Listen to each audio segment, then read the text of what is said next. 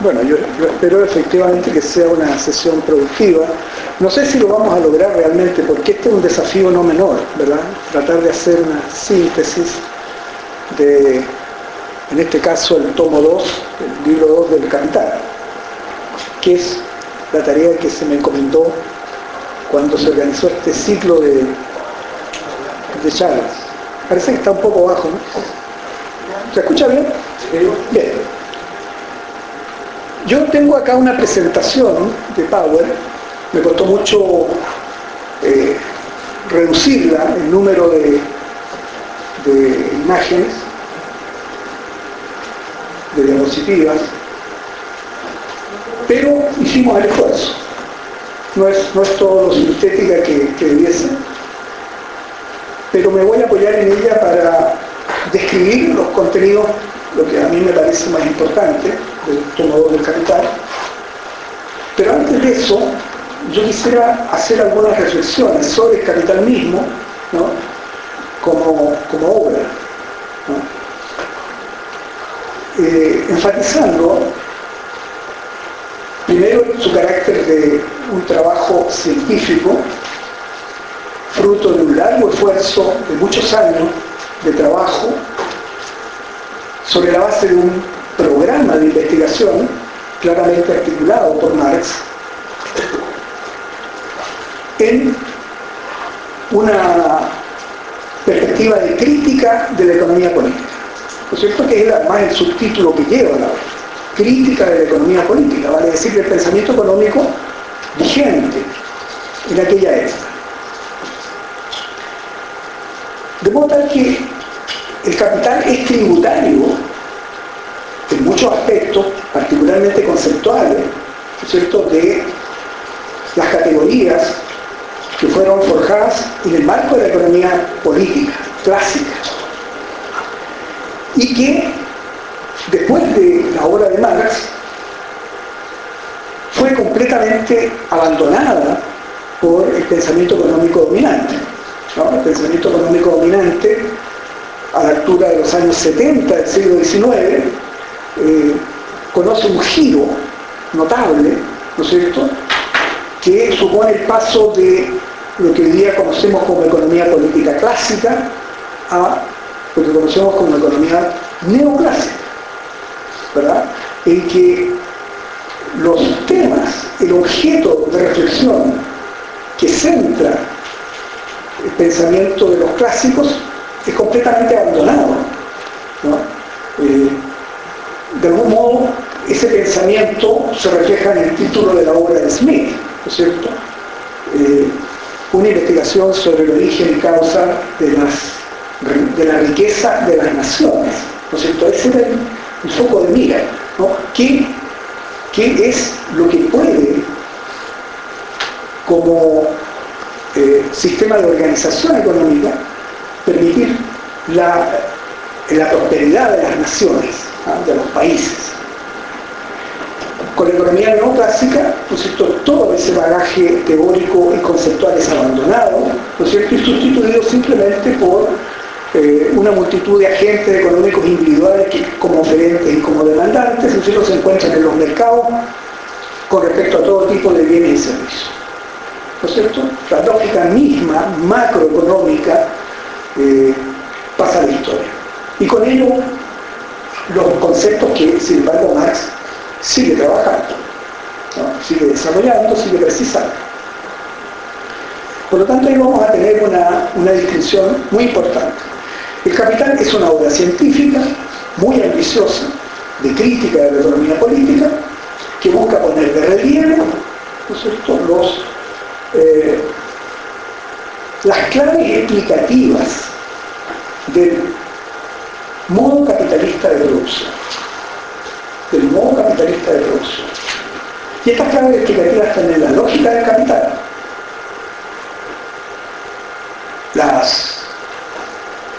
El basamento teórico está básicamente concentrado en el libro 1 y el libro 2, que son razonamientos se desarrollan a un alto nivel de abstracción con un fuerte énfasis eh, en el carácter lógico de la investigación, los modelos que construye Marx son eh, mayoritariamente eh, tienen ese carácter, ¿no, son modelos sobre la base de datos empíricos, sino de esquemas lógicos de razonamiento bajo cierto supuesto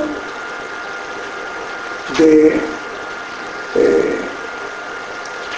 simplificación, ¿no es cierto?, para que el modelo efectivamente permita dar cuenta de los problemas que se abordan.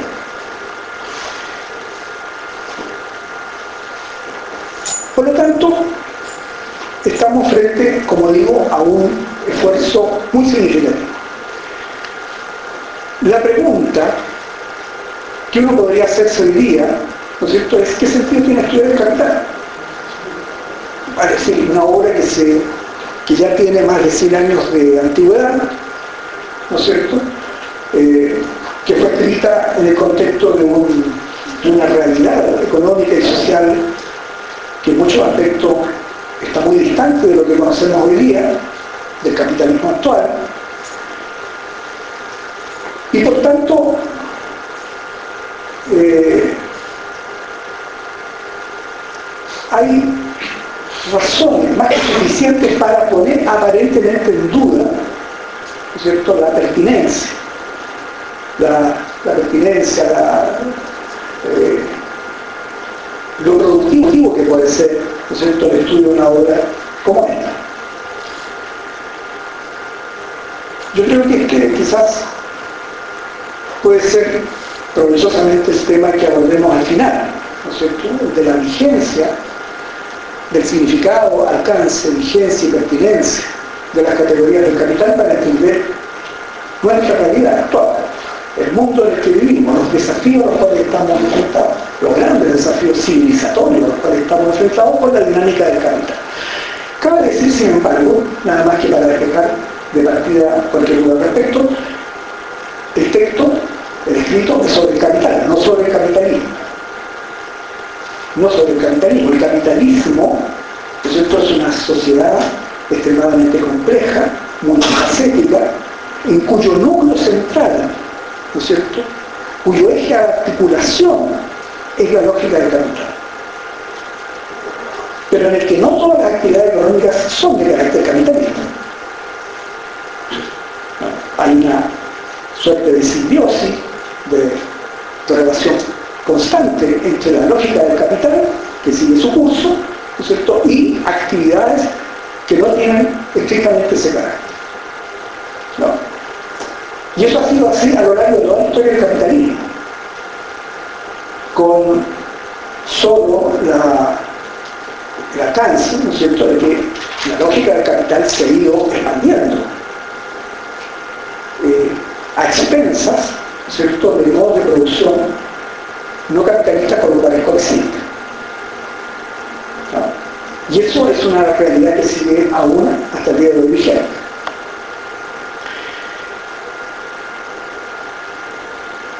Hay que decir también, quizás en términos preliminares, que lo que conocemos hoy de este enorme, intenso y largo trabajo de investigación desarrollado por Marx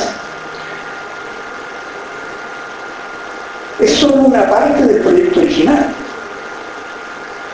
Es un proyecto extremadamente ambicioso, inicialmente concebido en seis tomos, en seis de los cuales finalmente, eh, con los reajustes que Marx vio la necesidad de hacer en el desarrollo de su trabajo, finalmente quedó reducido a tres, o cuatro si incluimos eh, las teorías sobre el curvador considerado por muchos, ¿no como, y, por el propio Marx como parte de su proyecto final, ¿no como el cuarto tomo. Y, como ustedes saben, el único tomo que efectivamente logró publicar en vida, ¿no es cierto?, dar, término en vida eh, y hacerse, por tanto, responsable de principio a fin, fue el tomo 1. Siendo el 2 y el 3, en este caso el 2, que vamos a examinar, eh, fruto del trabajo intenso de, de Engels, ¿no es cierto?, con un manuscrito que dejó inconcluso eh, Marx.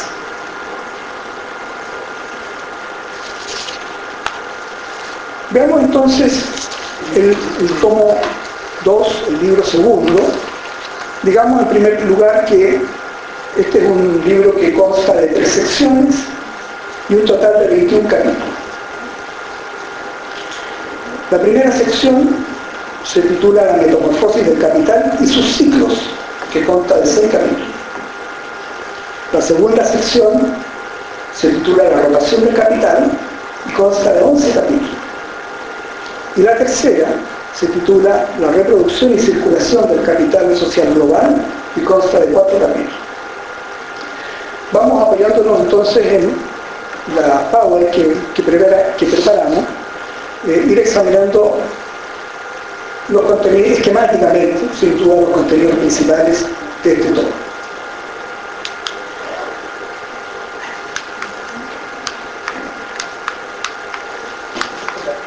De aquí no resulta.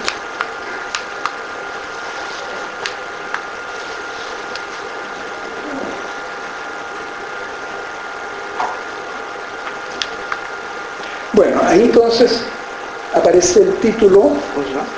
¿Ah? ¿Funciona? No lo sé. ¿Puede, haber sido No, funciona así. Bien, veamos entonces. Eh,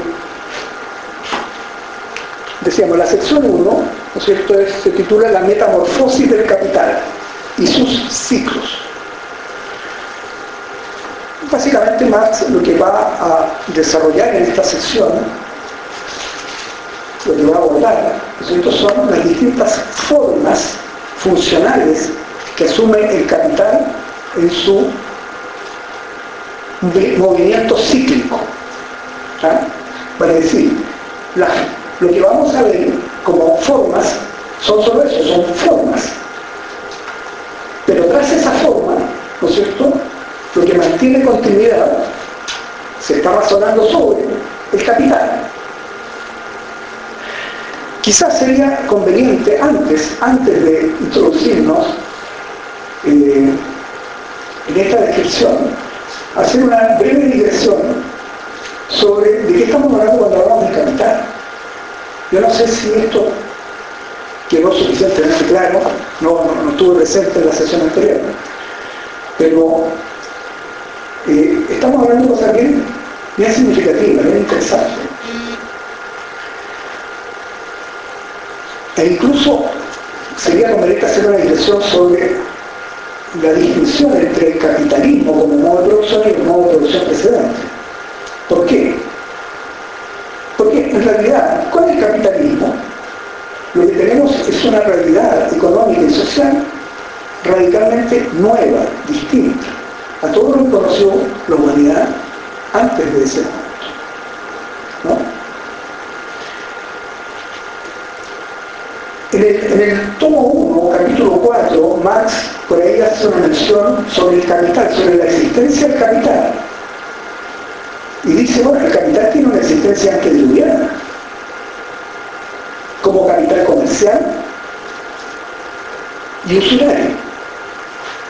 Una existencia antediluviana. No es que, no es que, no es una realidad contemporánea.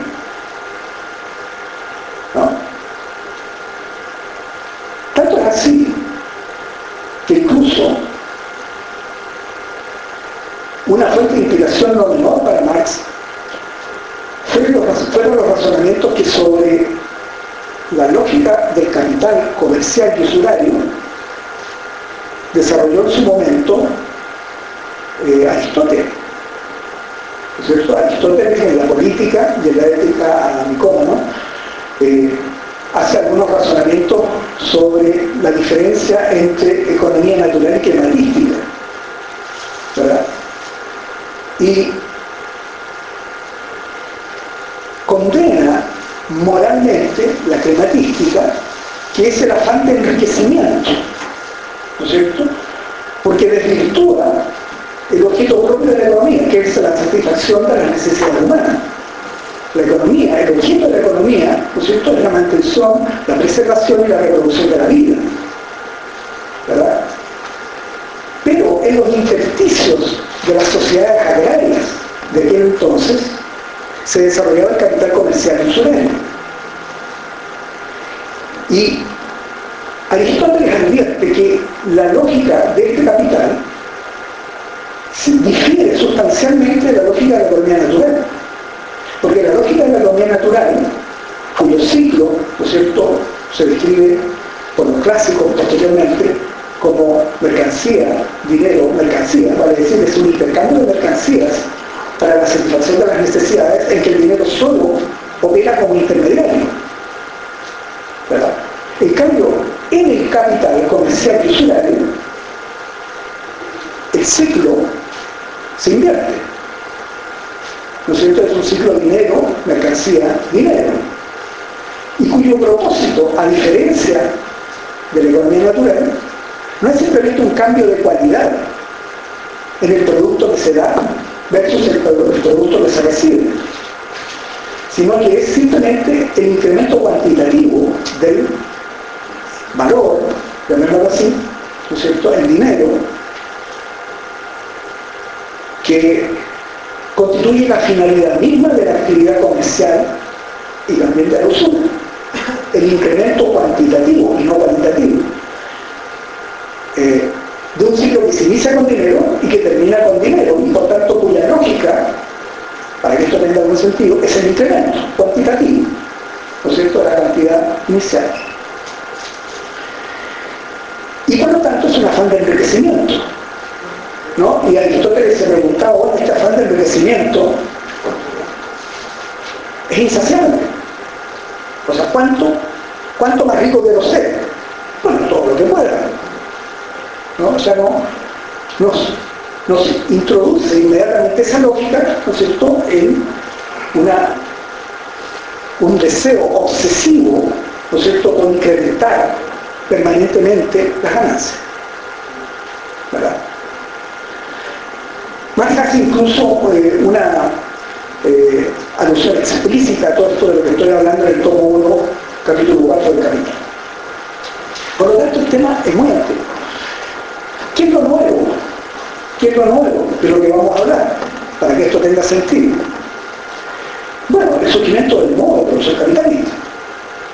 ¿Y en qué consiste esto? Bueno, consiste en que el capital, que hasta entonces solo operaba en los intersticios de la sociedad, superficialmente, ¿no es cierto? No sobre, sin incidir mayormente sobre los procesos productivos, apropiándose de productos generados fuera de la lógica del capital. ¿No es cierto? Comienza eh, en el largo periodo, ¿no es cierto?, que conocemos como Renacimiento, ¿no es cierto?, entre la revolución comercial del siglo XVI y por ahí, por, digamos, principios del siglo XVII,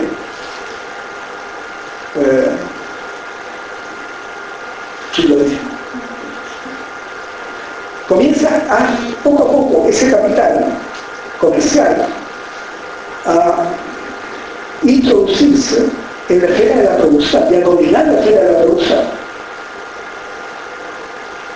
a subsumir Marx, ¿no es cierto?, en un manuscrito eh, de 1861-63, ¿no es cierto?, eh, describe este proceso gradual, ¿no es cierto?, y que el capital se va introduciendo en la esfera de la producción hasta subordinarla y dominarla completamente. ¿no? Él habla de cuatro momentos, la sustitución formal del capital, que básicamente corresponde a la época o a la fase de la industria domicilio, ¿no es cierto?, en que el comerciante llega ante un artesano o potencial artesano, ¿no es cierto?, porque en esa época el sistema gremial eh, era un poco reticente a aceptar este trato con el capitalista, con el comerciante. Entonces los comerciantes van a las zonas agrarias a reclutar para sus propios fines la fuerza de trabajo eh, desempleada, desocupada durante largos periodos en el campo, más allá de los periodos de siembra cosecha, eh, considerando que el campesino también tenía ciertas capacidades artesanales y por lo tanto podía producir bien.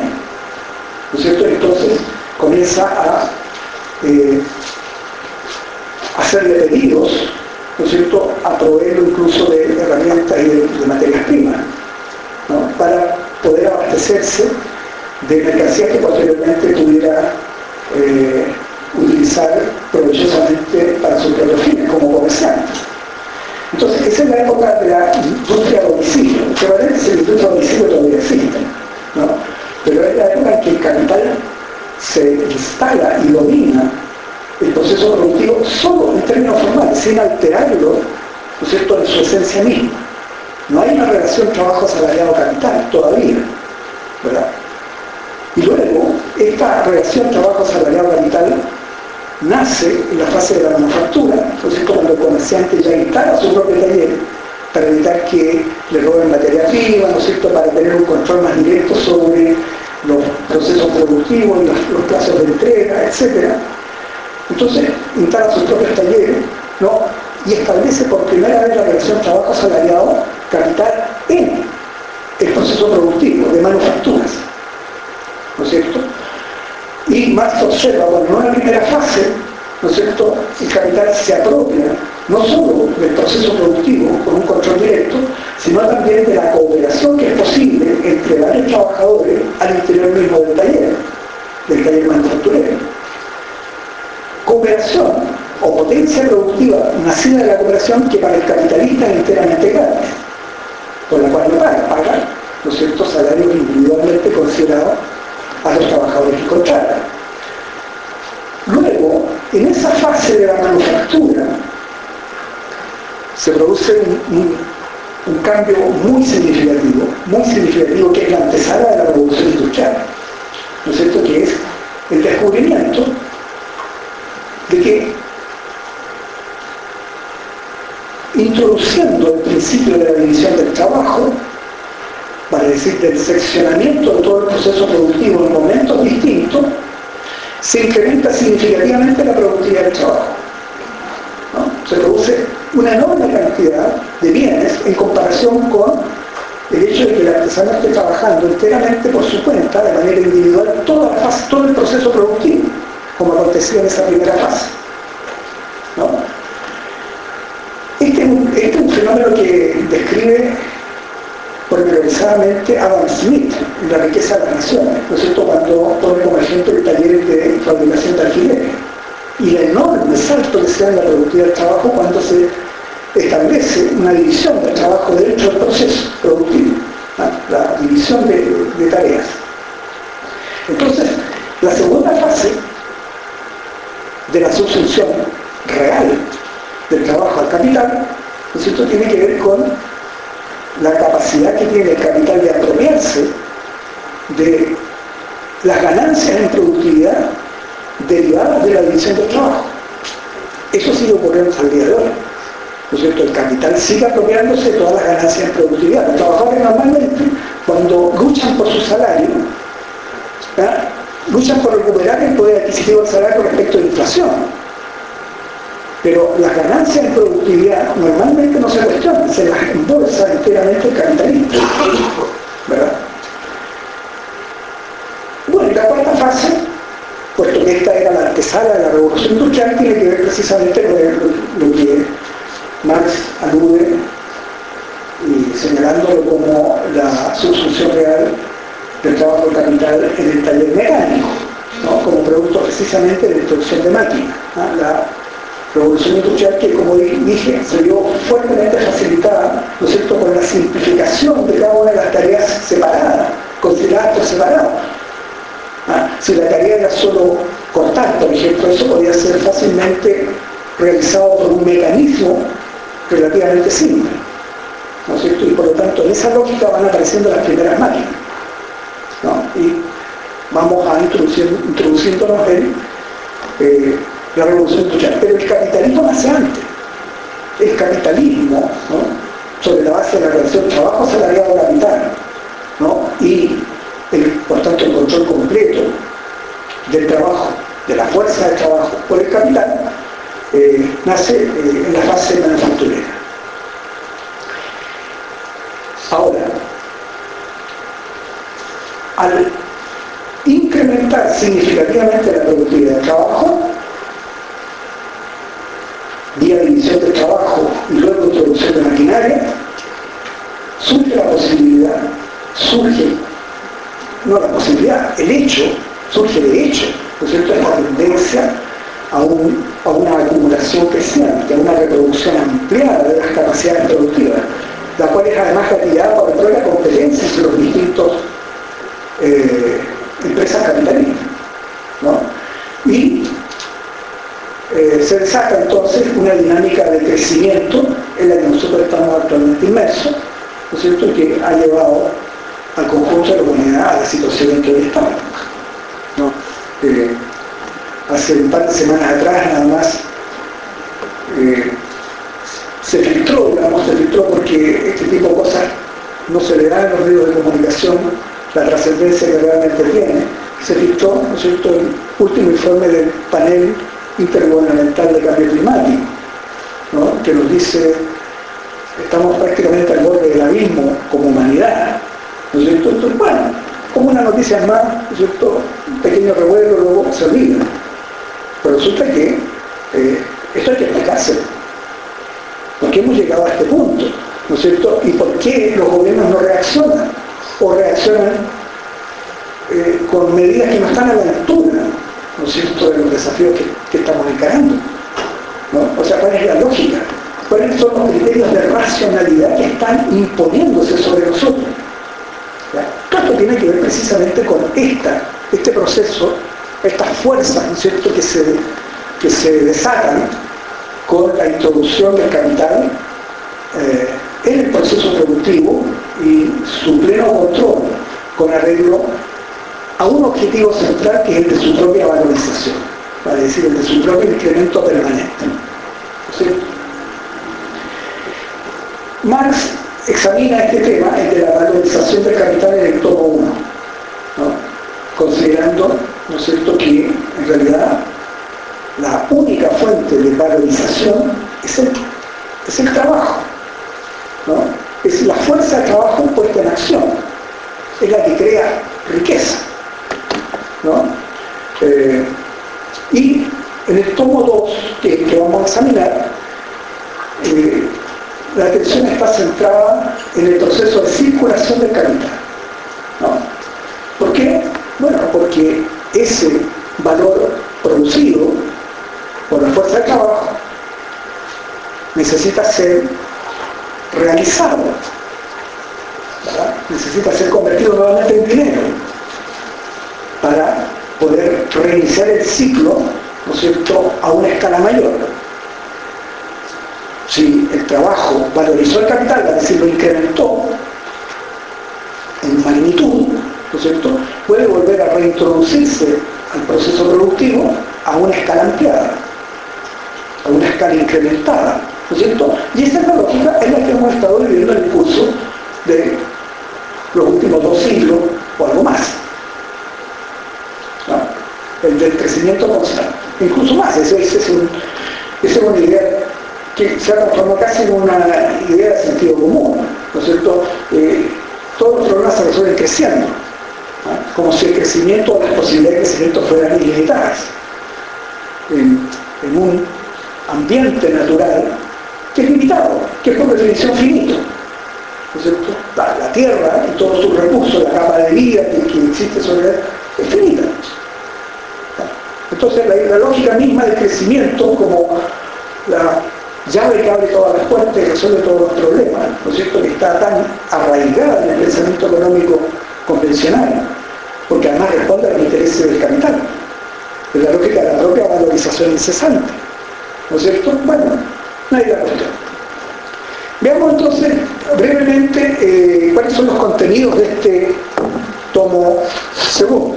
Sección primera, la metamorfosis del capital, para decir los cambios de forma del capital, que es, última dirección antes de entrar, ¿Qué es el capital? Eh, en las ciencias sociales contemporáneas se ha llegado al absurdo, a mi juicio, de usar el concepto de capital como sinónimo de capacidad. De capacidad. Vale decir, toda capacidad que se genere representa un capital. Por lo tanto, todos nosotros tenemos capital, porque todos nosotros tenemos capacidades. En algún sentido. ¿Verdad? Y en términos colectivos se habla, bueno, del capital social, del capital cultural, En fin, hay todo del capital eh, humano. Todos nosotros somos capitales. O sea, fíjense la lógica de Marx es que la fuente de riqueza es el trabajo. Es el trabajo. La lógica de la ideología dominante es que la fuente de riqueza es el capital.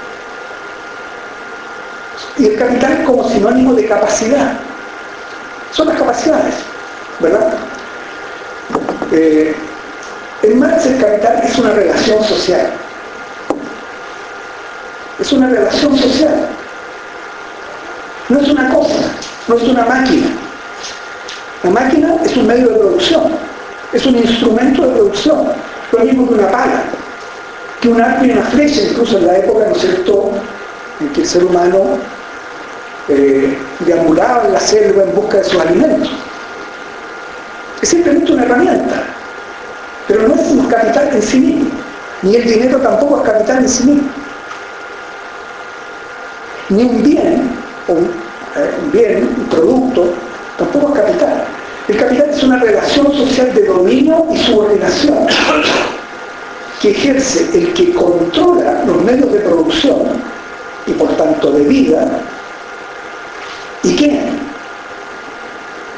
desposeído de estos medios se ve en la necesidad de vender al capitalista lo único que posee, que es su capacidad de trabajo. Para poder entonces obtener sus medios de vida. Esa capacidad de trabajo del trabajador no es capital. La fuerza de trabajo que, el trabajador vende al capitalista es simplemente su patrimonio,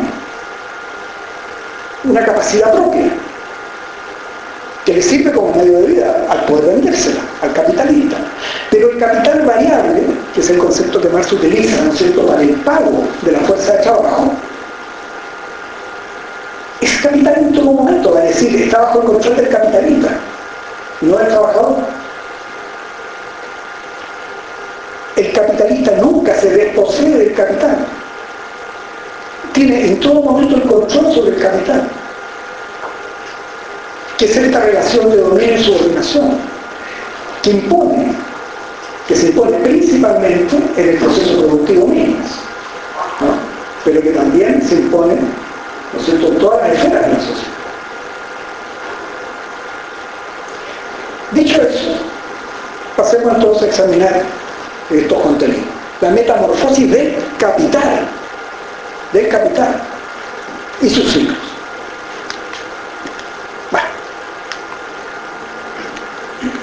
Ah, al otro lado.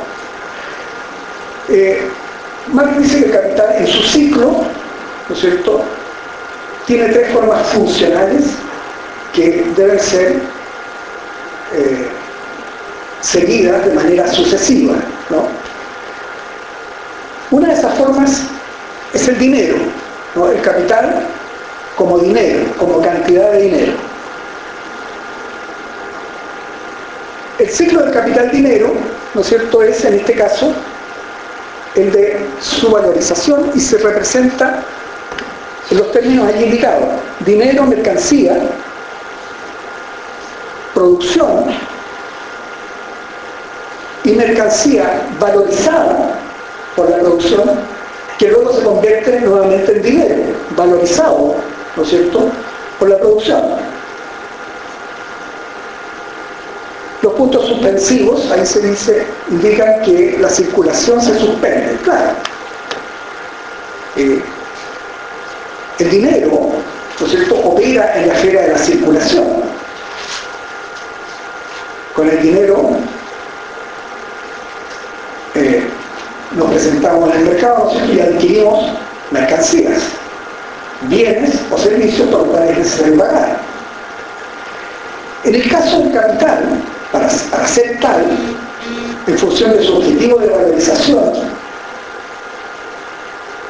su interés es comprar aquellas mercancías que le permiten valorizarse. ¿Verdad? Es decir, incrementar su valor. Esas mercancías son fuerza de trabajo y medios de producción que al ser combinados en el proceso productivo mismo generan valor y plusvalor.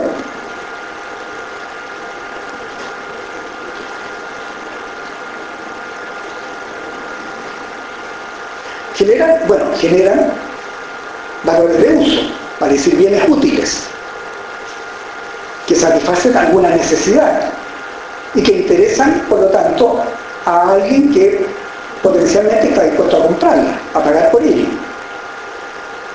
Pero esos, esos bienes, esos valores de uso, son portadores, a su vez, de valor. ¿Verdad? ¿Qué es el valor Marx? El valor es, llamémoslo así, la condensación de la fuerza de trabajo. Es el gasto de energía humana en el proceso de producción. ¿No? Eso es valor. Es la energía que gastan los seres humanos al desarrollar aquellas actividades que son indispensables para mantenerse con vida. Ahora, eh, esto puede parecer un poco artificioso, pero parece artificioso porque la sociedad que nosotros estamos viviendo, en nuestras formas y estilos de vida, se han distanciado enormemente de las formas y estilos de vida naturales. ¿Verdad? El ser humano, aquí voy a hacer otra digresión, no tiene que ver con esto, como especie, necesita para mantenerse con vida, establecer un intercambio permanente, inderogable con la naturaleza, de la cual obtiene sus medios de vida. ¿Verdad? Solo que en la sociedad actual, esa labor la realizan una pequeña parte de los seres humanos, por cuenta de todos. O sea, nosotros tenemos al llegar a nuestras casas, ¿no es cierto?, los alimentos que necesitamos consumir todos los días en nuestra despensa, en, el refrigerador, ¿no? Si no lo tenemos, vamos al supermercado y los adquirimos, ¿verdad? ¿Por qué? Porque una pequeña fracción de los seres humanos está realizando permanentemente la labor de generar nuestros medios de vida, aquello que necesitamos para mantenernos con vida. ¿Por qué una pequeña fracción puede hacer eso con nosotros? Bueno, por la altísima productividad del trabajo alcanzado por la labor agrícola. Lo que antes era necesario que consumiera el esfuerzo de la inmensa mayoría y solo una pequeña minoría podía vivir a, expensa de esa mayoría y del trabajo de esa mayoría, ¿no es cierto? Hoy día invertido. Es una pequeña minoría la que produce los medios de vida para la mayoría. Por la enorme productividad del trabajo. Que entre sí está fuertemente amenazado por la catástrofe ambiental fuertemente amenazado. Fíjense ustedes que, bueno, una de las de los datos que, que hace algunos años anda circulando es que el petróleo está a punto de acabarse.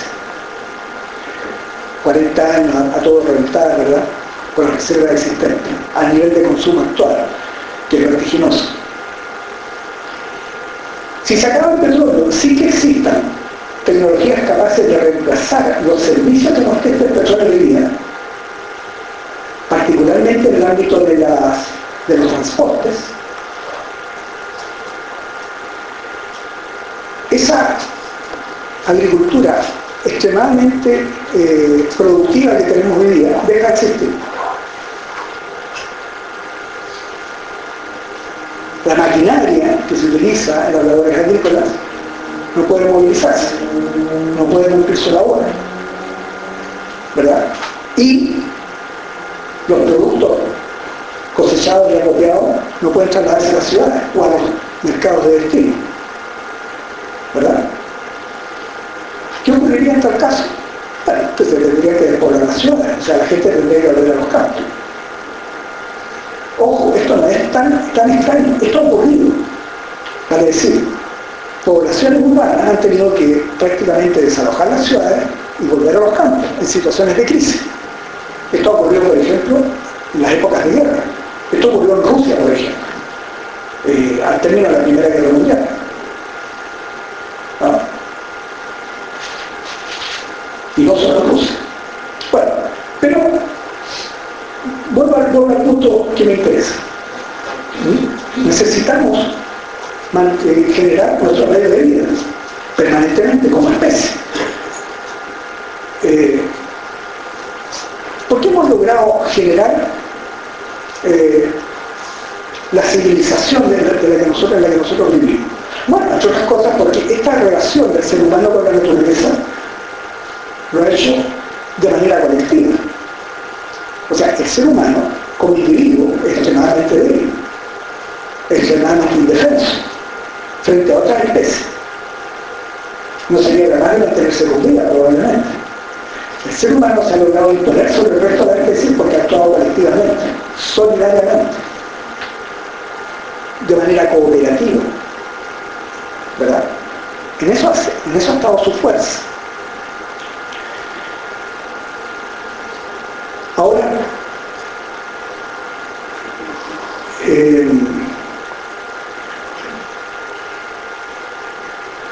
como esto lo necesitamos hacer todos los días, permanentemente. Y como nuestras condiciones de vida también han ido evolucionando y hay un sinnúmero de necesidades no estrictamente de sobrevivencia, pero que hacen parte de nuestra vida cotidiana, ¿no es cierto?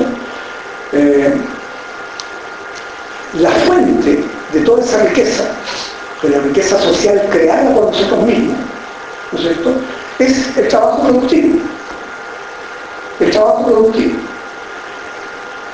Pero el trabajo productivo, vuelvo a la, lógica de contraposición aristotélica, economía natural, economía climatística, ¿no es cierto? Bajo el capitalismo, esa actividad productiva, que es de manera natural el fin de la actividad, se transforma en un simple medio en un simple medio de otro fin que se le antepone. Y ese fin que se le antepone es la valorización del capital, porque el capital tiene el control de los procesos productivos. Vale decir, se produce o no se produce según se satisfagan las expectativas de valorización que el capital se hace a sí mismo. Si algo no es rentable en términos individuales, vale decir en términos de cada capital individual, simplemente no se lleva a cabo, no se organiza. Por muy rentable que pueda ser en términos sociales, por muy conveniente que sea socialmente, ¿verdad? Por lo tanto, estamos en esta lógica del capital sujetos a eh, la imposición de un criterio de racionalidad económica que no es el de la valorización de la vida, sino el de la valorización del capital. La valorización del capital como criterio de racionalidad económica se impone sobre la, valorización de la vida como criterio de racionalidad económica. Entonces, de eso estamos hablando. El dinero, que es un medio de circulación, pues, ¿no es cierto?, adquiere mercancías, pero en este caso las mercancías que permiten valorizar el capital. Fuerza de trabajo y medios de producción. Solo la fuerza de trabajo valoriza el capital. ¿Por qué? Porque el medio de producción simplemente traspasa su valor a la mercancía. ¿No? Simplemente la traspasa. Me explico. Si yo tengo una máquina que tiene una estimación de 10 años de vida útil, bueno, los 10 años yo debo reemplazar. Por lo tanto, ¿no cierto? debo generar las reservas que me permitan realizar ese reemplazo. Durante los 10 años de vida útil que tiene esa máquina, produce, digamos, un millón de unidades de un determinado producto por año. Por lo tanto, en los 10 años produce 10 millones de unidades de un determinado producto.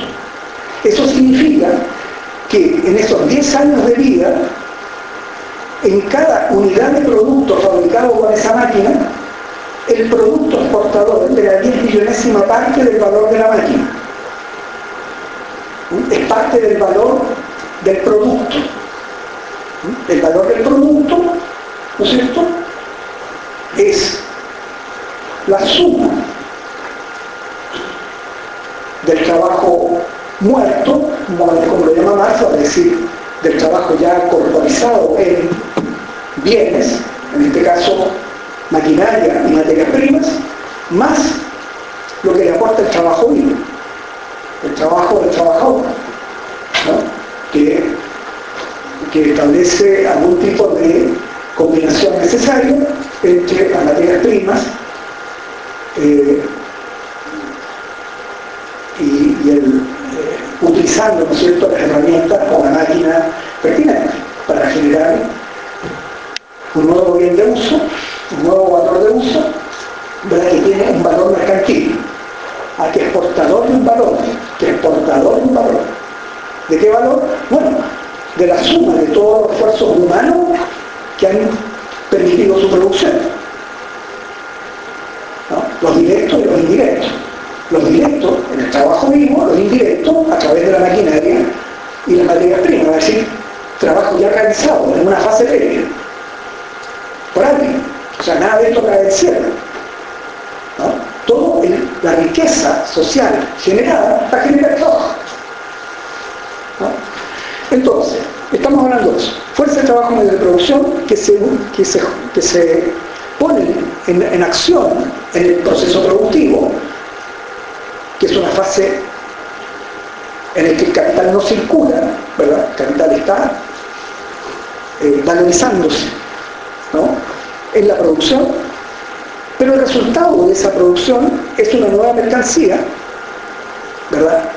Que conserva el valor de las mercancías eh, compradas por el capitalista, vale decir, medio de producción y fuerza de trabajo, conserva ese valor, pero además lo incrementa, tiene un plus, ¿no es cierto? En este caso, la M minúscula.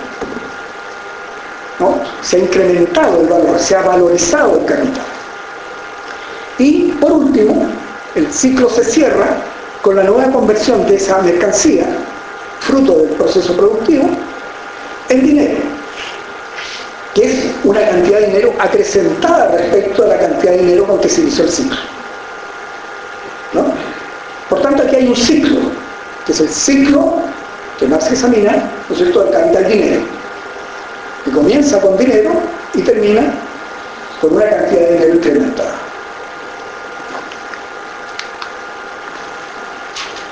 Ahora, hay ramas de la producción en que el producto no es material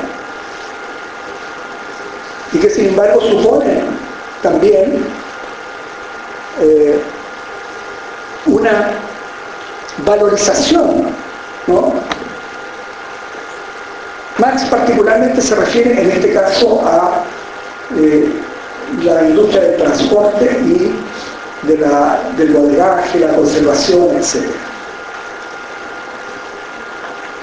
Supongamos, a ver, a mí se me ocurre, si yo produzco carne, ¿no es cierto? La carne tiene que mantener una cadena de frío, ¿verdad? Por lo tanto necesito eh, instalaciones de refrigeración, camiones especiales, etc.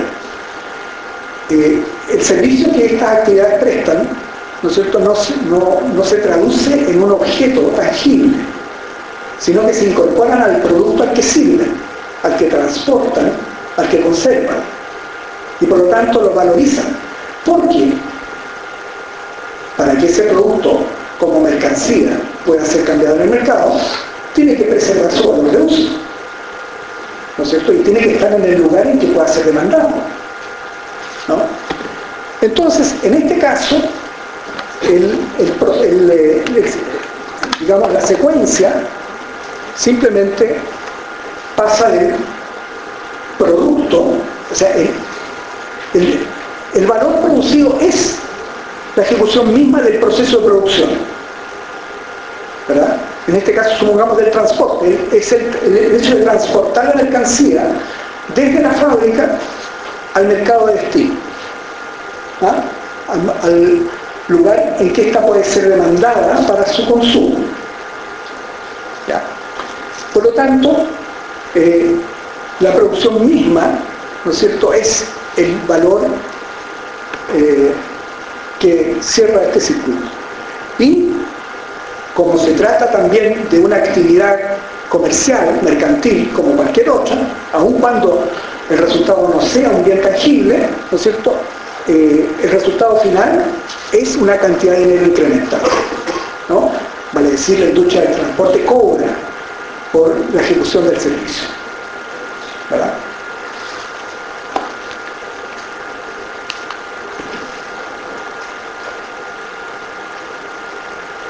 Bueno, claro, la, metamorfosis real del capital, señala Marx, está en la producción. Las otras metamorfosis, los otros cambios de forma son puramente formales, no añaden valor ¿no es cierto? a la mercancía, no incrementan el valor del capital que está circulando.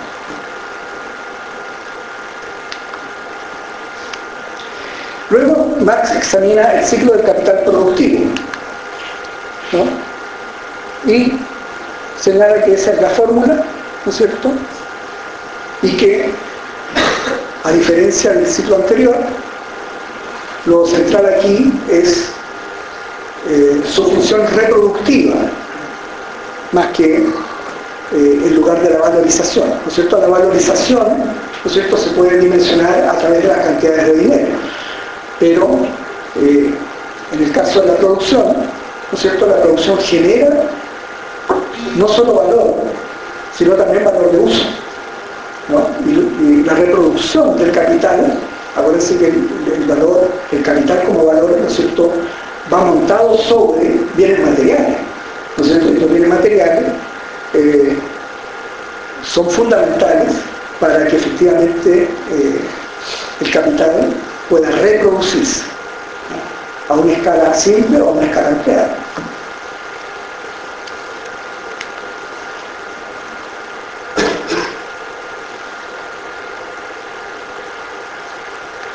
Bueno, esto no lo voy a leer, ustedes lo están leyendo.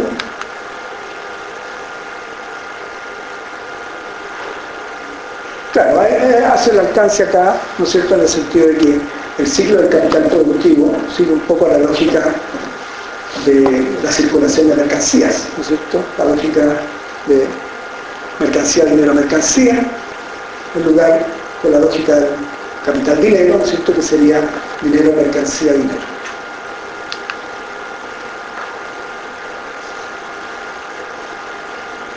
En reproducción simple, ¿qué significa reproducción simple? Bueno, que eh, completado el ciclo del capital, la producción se reinicia a la misma escala. Y que el plus valor no se acumula, sino que se gasta. Se gasta en bienes de consumo por parte del capitalista. Se gasta como renta, dice. Y por lo tanto, junto a los valores iniciales, ¿no es cierto?, aparece un incremento de valor que en este caso se identifica con las letras mu. Y entonces el esquema sería ese, de la reproducción simple. Mercancía, ¿no es cierto? Dinero, esta, mercancía, que ya es una mercancía valorizada, ¿no es cierto?, eh, se subdivide en una parte destinada a las necesidades, solventar las necesidades cotidianas de la persona, en este caso el dueño del taller, etc. Y un valor que va a ser destinado a ser eh, invertido en una reanudación del ciclo productivo. Transformado en dinero, ¿no es cierto?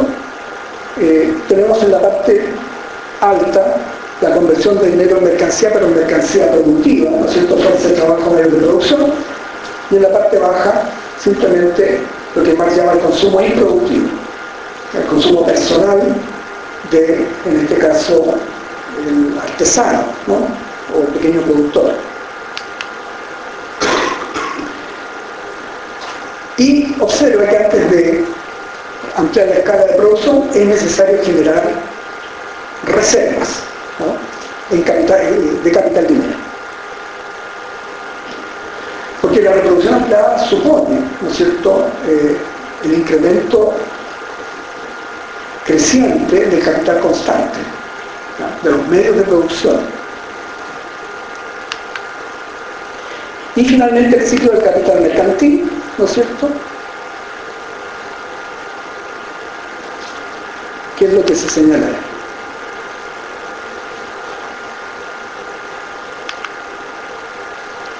Bien, luego examina las tres formas del proceso cíclico y aquí hace un alcance que es interesante. Si bien el capital en su ciclo de valorización debe recorrer cada una de estas fases de manera sucesiva, dinero, mercancía, producción, mercancía, dinero y reiniciar el ciclo, no todo el capital eh, se encuentra en alguna de estas fases que se siguen sucesivamente, sino que de manera simultánea coexiste el capital bajo distintas formas.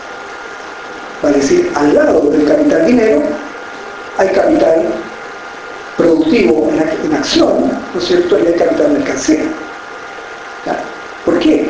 Porque de lo contrario, ¿no es si eh, todo el capital se moviese al unísono, eh, habría un momento en que el ciclo se interrumpe, la producción se interrumpe y la generación de valor, por tanto, se interrumpe para dar paso a una fase de circulación, ¿no es cierto?, en que la producción está organizada. No, mientras, mientras las mercancías producidas, ¿no es cierto?, en un determinado momento salen al mercado para convertirse en dinero, ¿no es cierto?, eh, en ese mismo momento el capital productivo sigue funcionando. Pero para que esto ocurra, ¿no es cierto?, deben generarse eh, ciertas reservas, como lo vamos a ver más adelante. Los tres ciclos se verifican de manera continua uno al lado del otro, se dice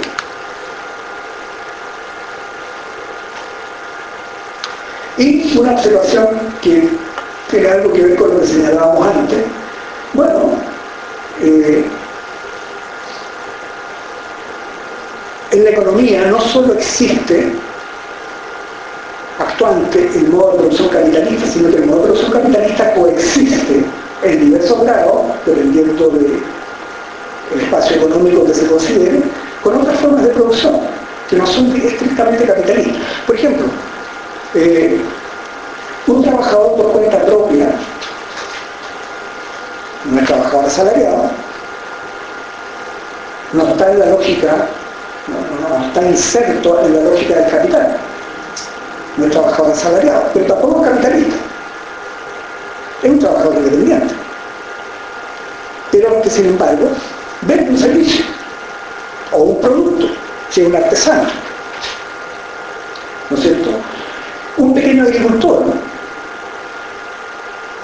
parcelero, por ejemplo, que no explota fuerza de trabajo, que es un trabajador independiente, también produce mercancía, produce, produce eh, productos, genera productos y los vende en el mercado, o vende una parte de ellos en el mercado. Incluso más, podría ocurrir lo siguiente, podría ocurrir que los ingresos de una persona sean simultáneamente correspondientes a salario, a renta y a ganancia, ganancia capitalista. Por ejemplo, un pequeño agricultor que contrata fuerza de trabajo, pero que mismo participa en la actividad productiva y que de su baño de tierra. Sus ingresos corresponden al salario correspondiente al trabajo que él mismo despliega en el ejercicio de su labor, a la ganancia que obtiene como capitalista, fruto del trabajo aportado por sus trabajadores, a la generación de un producto que luego se vende en el mercado, y a renta, como dueño de ese, ese paño de tierra, que siendo una explota lo podría arrendar. Se le podría arrendar a otro. O sea, bueno, este es un tema que, por ejemplo, el capital no examina en, profundidad, porque no es su tema. Pero fíjense, en todos los productos, incluso uno podría concluir, en todos los productos, siempre hay un, un componente de renta. Siempre. Porque la producción no se realiza en el aire, se, realiza ocupando espacios que son susceptibles de generar renta aunque sea un taller, ¿no es el más pequeño, utiliza un espacio, un departamento, una casa o una pieza que pueda arrendarse. ¿Verdad? No es exactamente eso lo que estamos viendo El tiempo de circulación. Bueno, la circulación en total, ¿no es cierto?, supone la suma del tiempo de producción y circulación el ciclo, el ciclo completo. ¿ah?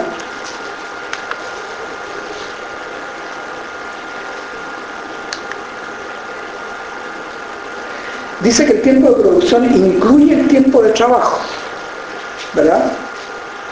Incluye el tiempo de trabajo. Y aquí explica que hay una diferencia entre el tiempo de trabajo y el tiempo de producción. Porque el tiempo de producción podría incluir eh, interrupciones e intervalos. Interrupciones como producto de que la labor productiva no se ejecute a las 24 horas del día, por ejemplo, ¿cierto? sino solamente una parte del día. O intervalos, porque hay procesos productivos en que, dice más, hay que dejar operar a la naturaleza.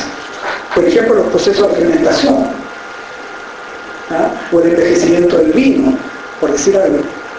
¿Ah? Ahí no hay fuerza de trabajo en acción. No hay tiempo de trabajo, por lo tanto, no se está generando valor y valor.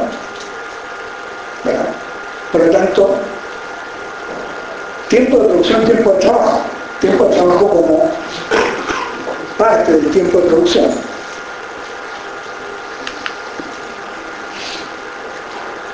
en las cuales el capital se halla latente. Y, naturalmente, puesto que en esas interrupciones no se genera valor, ni plus valor, y el interés y que impulsa la producción capitalista es la valorización del capital, el interés consiste en reducir tanto como sea posible esos tiempos muertos.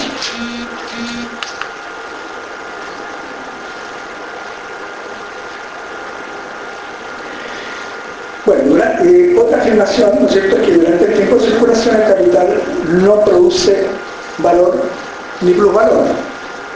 Por lo tanto, también es importante acortar al máximo o al mínimo, ¿no es cierto?, el tiempo de rotación, es decir, perdón, de circulación, de circulación, porque la rotación incluye la producción y la circulación.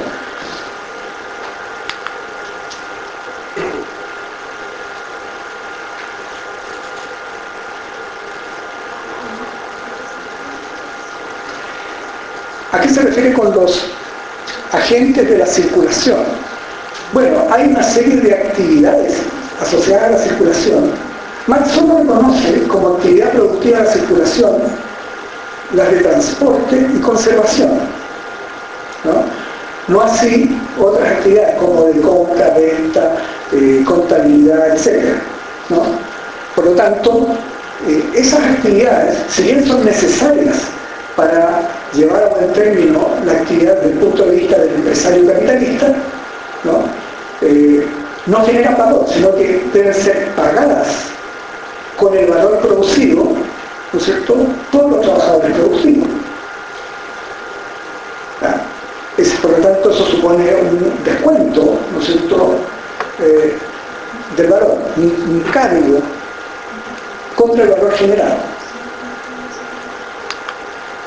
Los costos de circulación.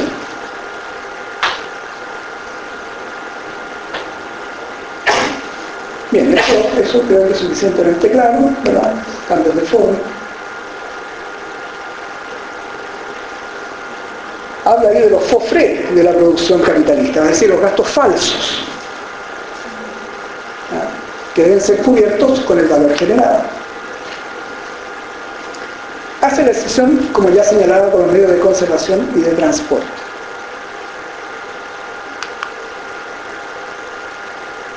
los cuales transfieren valor a la mercancía, ¿no es cierto? Para son necesarios, son indispensables para su conservación y para efectivizarlos como valores de uso. Para que el valor de uso pueda hacer, cumplir su función, tiene que estar al alcance, ¿no es cierto?, de quien debe hacer uso de él. La sección 2 alude a la rotación del capital.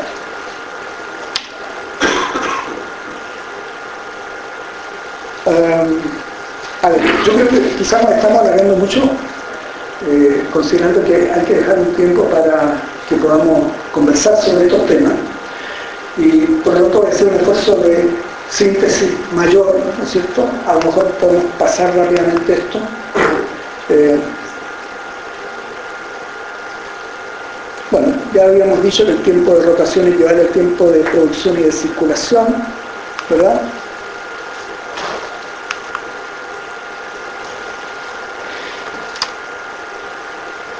Aquí hay un criterio de cómo, se mide el tiempo de rotación ¿ah? y cómo se examinan los problemas conexos a la rotación del tiempo de rotación del capital. Bueno, en general los criterios que, se, pueden utilizarse para, esto eh, siempre son un poco arbitrarios, ¿no? Eh, pero Marx opta por, también los clásicos, ¿no? en esto sigue la huella de los clásicos, por considerar eh, como tiempo de rotación un periodo anual, periodo anual. Así como en el caso de la jornada de trabajo, ¿no es cierto? Esa jornada se toma como unidad de medida para dimensionar la cantidad de esfuerzo laboral insumido en el proceso de producción. ¿Por qué, ¿Por qué, toma el periodo anual? Bueno, básicamente porque lo toman los clásicos también porque la... Acuérdense ustedes que el primer análisis que se hace de este tipo de economía es el que realiza los fisiócratas, ¿no es cierto? De lo cual posteriormente Smith hace una extensión hacia la industria. Y los fisiócratas razonan sobre la base de la agricultura, y los ciclos de rotación en la agricultura son anuales. ¿No es cierto? Tiempos de cosecha, tiempos de siembra, cosecha, etc. hace una distinción más entre capital fijo y capital circulante, que no debe confundirse con capital constante y capital variable, porque los conceptos de capital constante y capital variable hacen alusión al valor, ¿verdad?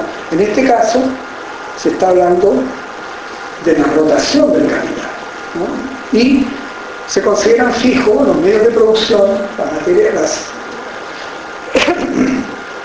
las, las eh, fijos los medios de producción. Y circulantes aquellos que transfieren su valor eh, de una sola vez al producto, que son las materias primas y la fuerza de trabajo. Eh, los medios de producción, en cambio, como señalábamos en el ejemplo anterior, pueden tomar 10 años, ¿no es cierto?, en traspasar todo su valor a los productos. ¿Ah? el tiempo de vida útil de la maquinaria es de, es de 10 años. Ahora, en términos de valor, sin embargo, aun cuando sea a un ritmo mucho menor, el capital está rotando. Vale decir, está fijo en la maquinaria, ¿no es cierto? Pero está gradualmente transfiriendo parte de su valor a los productos. Por lo tanto, está rotando. Su periodo de rotación es más largo. Puede ser de 10 años o de menos, es decir, Ahora, el, gran problema que se plantea aquí es precisamente de la heterogeneidad de los ciclos, de los tiempos de rotación. La heterogeneidad, que es muy, muy amplia, ¿verdad? porque son muchos los tipos de eh, productos y de instrumentos que se utilizan en la revolución capitalista, o de los que el capital se apropia. Son muy variados los tiempos requeridos, ¿no es cierto?, para dar cuenta de procesos muy heterogéneos. Y por lo tanto el tema es cómo, cómo generamos una suerte de homogeneidad para eh, establecer como lógica del capital y de su valorización, ¿no es cierto?, el que esta valorización corresponda a una suerte de tasa media para capitales tan disímiles.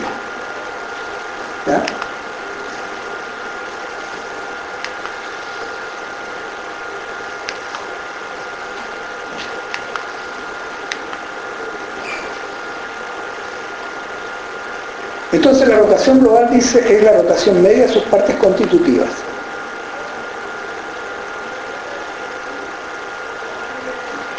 calculando la ganancia en relación con el periodo medio de rotación de todo el capital, que es heterogéneo. Por lo tanto, estamos hablando de una media.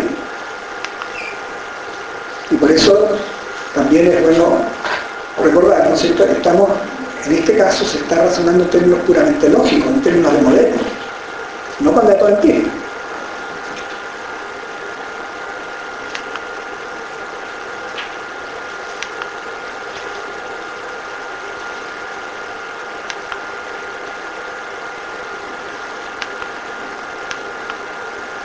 Bueno, aquí ponemos un ejemplo que eh, de algún, modo ilustra eh, el problema que se plantea. Aquí se dice entonces que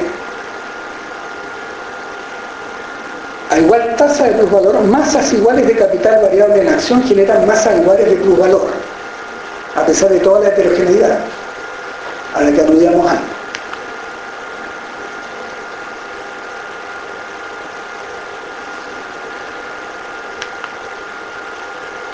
Dice, pero esta circunstancia modifica la magnitud del capital dinerario que es preciso adelantar.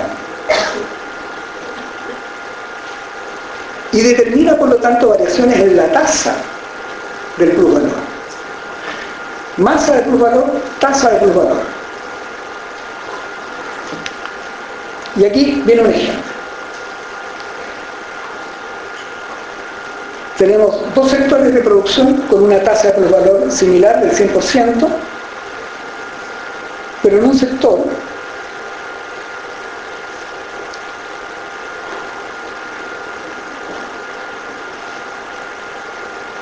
el capital variable es de 500 y rota cada 5 semanas, viene veces al año de 50 semanas. Mientras que el B es de 5.000 y rota una vez al año. En ambos la masa anual de plusvalor es de 5.000. La masa.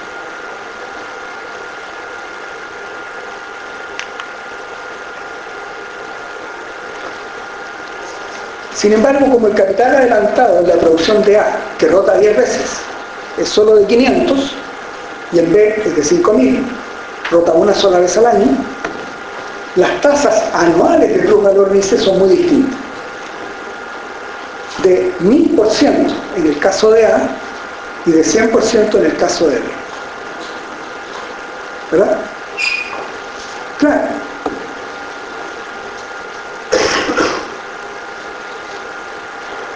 Solo que el ciclo de rotación en A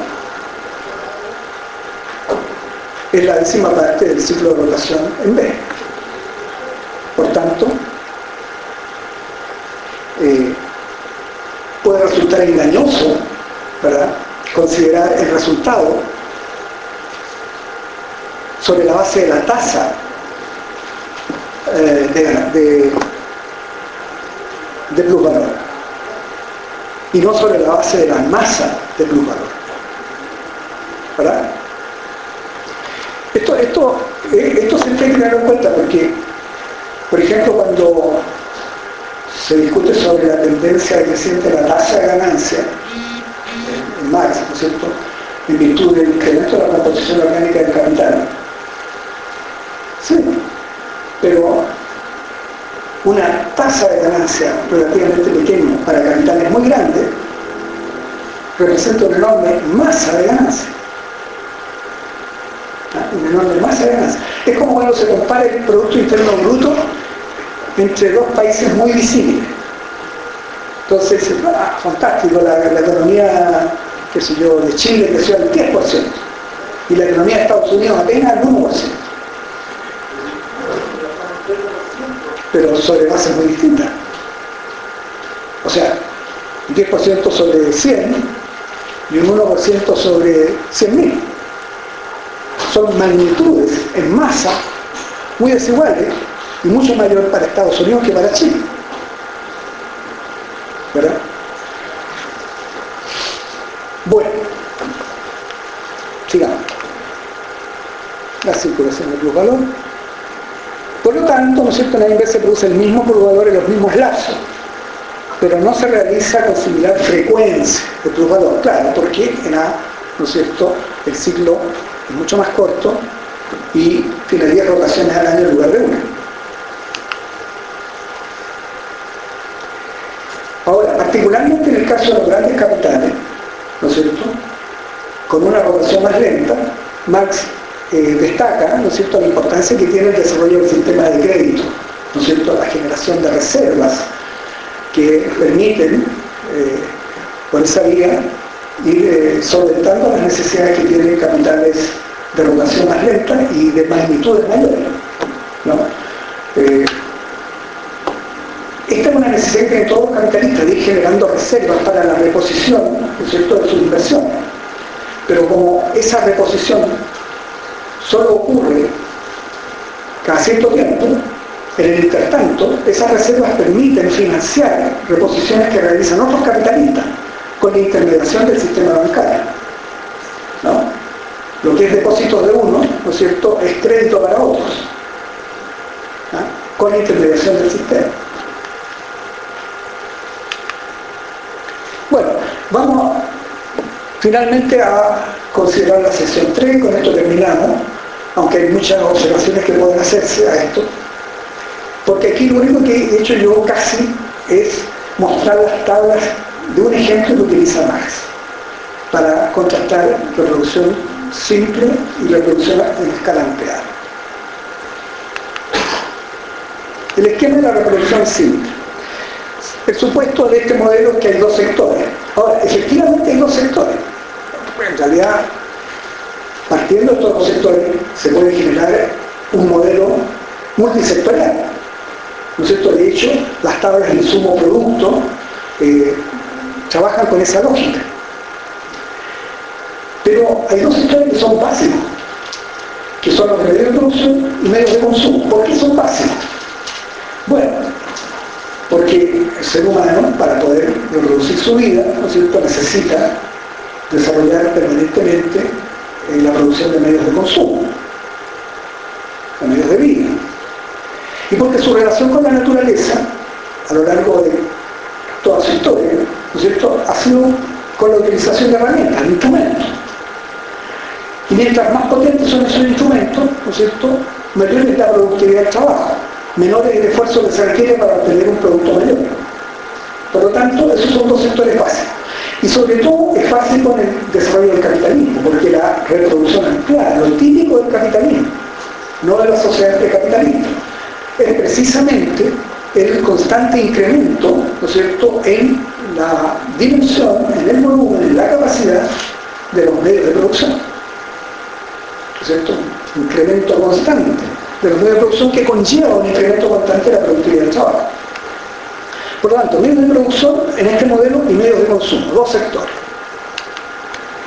En ambos, el capital es lo que invierte el capitalista en adquirir capital constante o solventar capital constante y capital variable, vale decir fuerza de trabajo.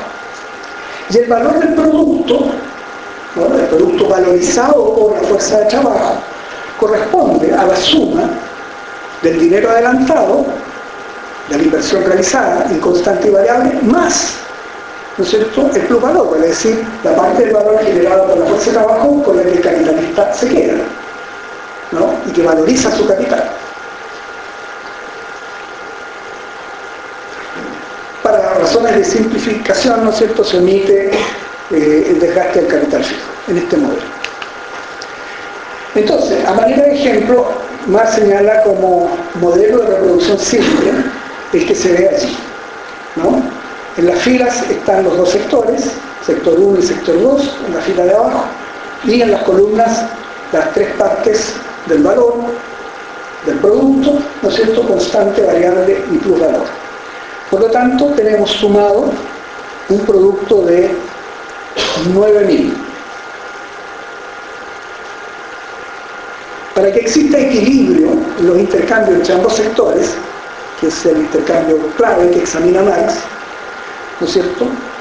Eh, el sector 1, que produce medios de producción, debe ser capaz de demandar del sector 2, que produce medios de consumo, un valor equivalente al del capital variable y el plusvalor, en este caso 2.000, que a su vez corresponde a los 2.000 que demanda en medios de producción el sector 2, productor de bienes de consumo. ¿Verdad? ¿Se ve bien eso, verdad? Esto debe equivaler a este es el intercambio entre ambos sectores, ¿no? y que se expresa en la fórmula de ahí abajo. ¿no? La suma de variable y plusvalor de 1 equivale a el gasto en capital constante del sector 2. Y veamos entonces la reproducción ampliada.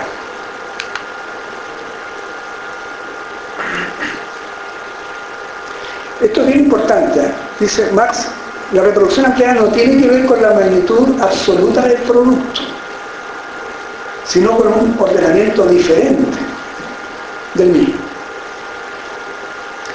Y para ejemplificarlo vamos a recurrir a el mismo modelo de la reproducción simple modificado.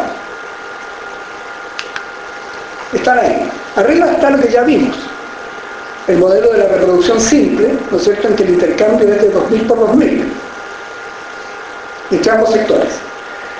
En la reproducción ampliada, en su estado inicial, en el ejemplo que pone Marx, lo que tenemos simplemente es una modificación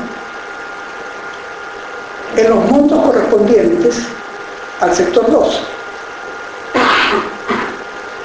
que corresponden al mismo a la misma magnitud del producto, que es 9.000, en ambos casos. Solo que aquí no hay equivalencia entre los bienes de consumo que podría demandar el sector 1 y los medios de producción que, que puede demandar el sector 2. No hay equivalencia. La relación es de 2.000 a 1.500.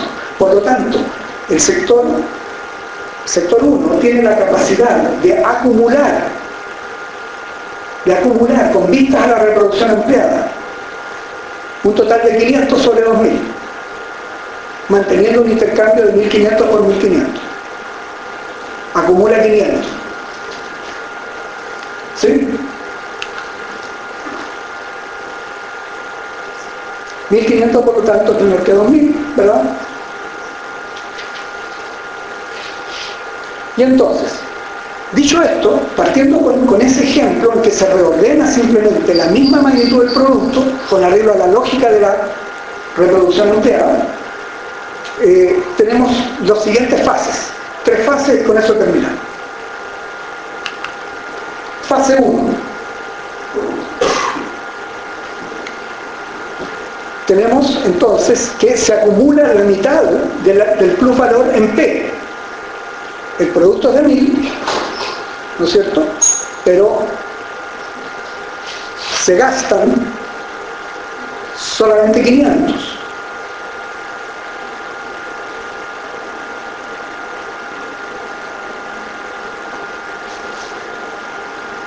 Y los otros 500 se acumulan en las mismas proporciones, ¿no es cierto?, con las que se inicia el modelo. De 4 a 1 en el sector 1,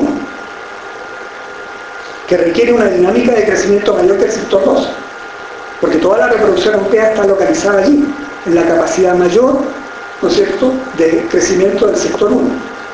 Por lo tanto,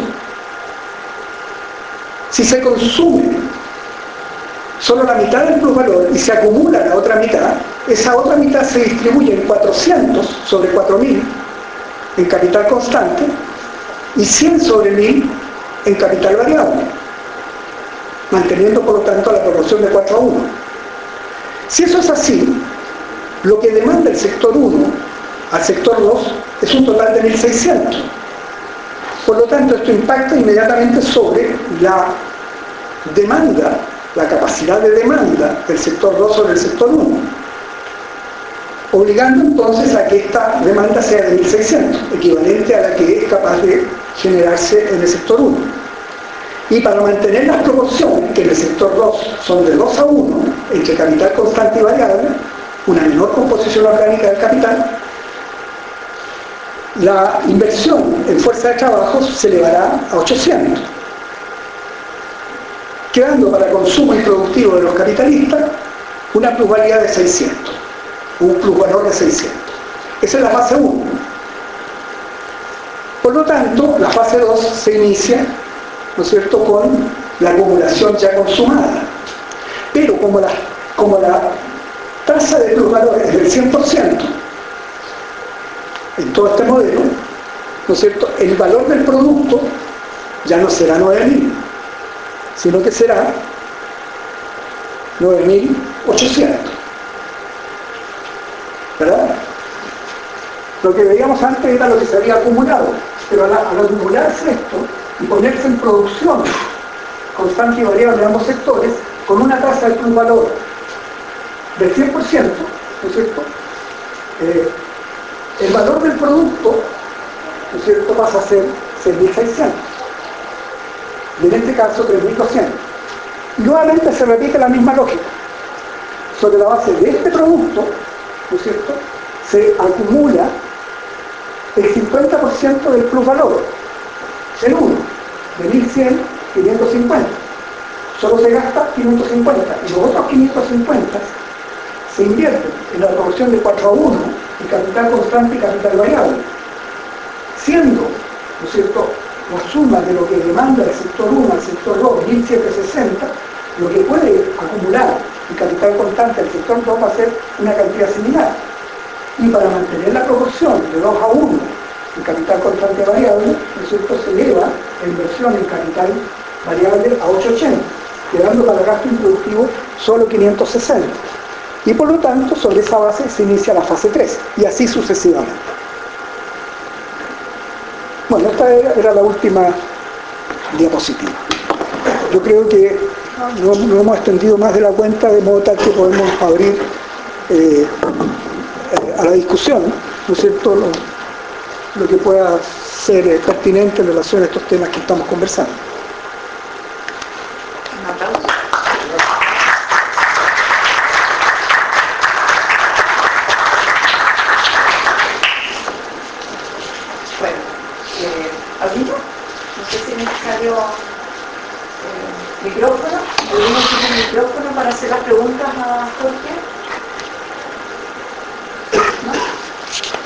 Agradecerte Jorge, la verdad que siempre es un placer escucharte.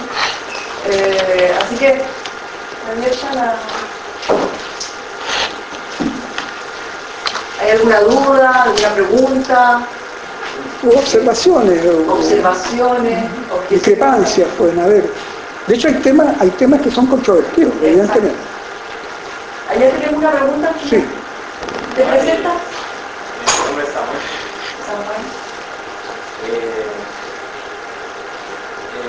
Bueno, con un compañero siempre teníamos la discusión, o siempre había una discusión respecto de... Eh, existe un concepto raro actualmente donde se cree que las máquinas pues son generadoras de valor. Eh, al menos dentro de lo que yo entendí cuando se ve el ciclo del capital y dinero, la fuerza de trabajo es la única mercancía generadora de valor y los medios de producción vendrían a ser eh, una mercancía que empieza a transferir valor en el tiempo eh, a otra mercancía, como que se cristaliza. Eh, entonces, eh, quería referirme a uno de los temas actuales que de repente existe en el aire, que bueno, en mi carrera se da alto, que es el tema de la automatización.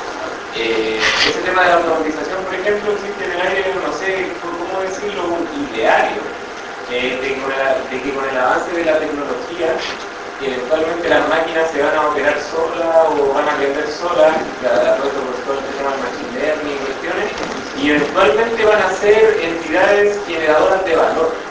Entonces eh, yo quería, bueno, aquí una vez se hizo esa reflexión, uno de los profesores postulaba eso, ahora no está, pero igual quería poner sobre la mesa de que los procesos de ingeniería y de automatización y todas las técnicas que están asociadas al aprendizaje de máquinas no son más que trabajo hecho por personas que son obreros especialistas dentro de ciertos campos de la ingeniería.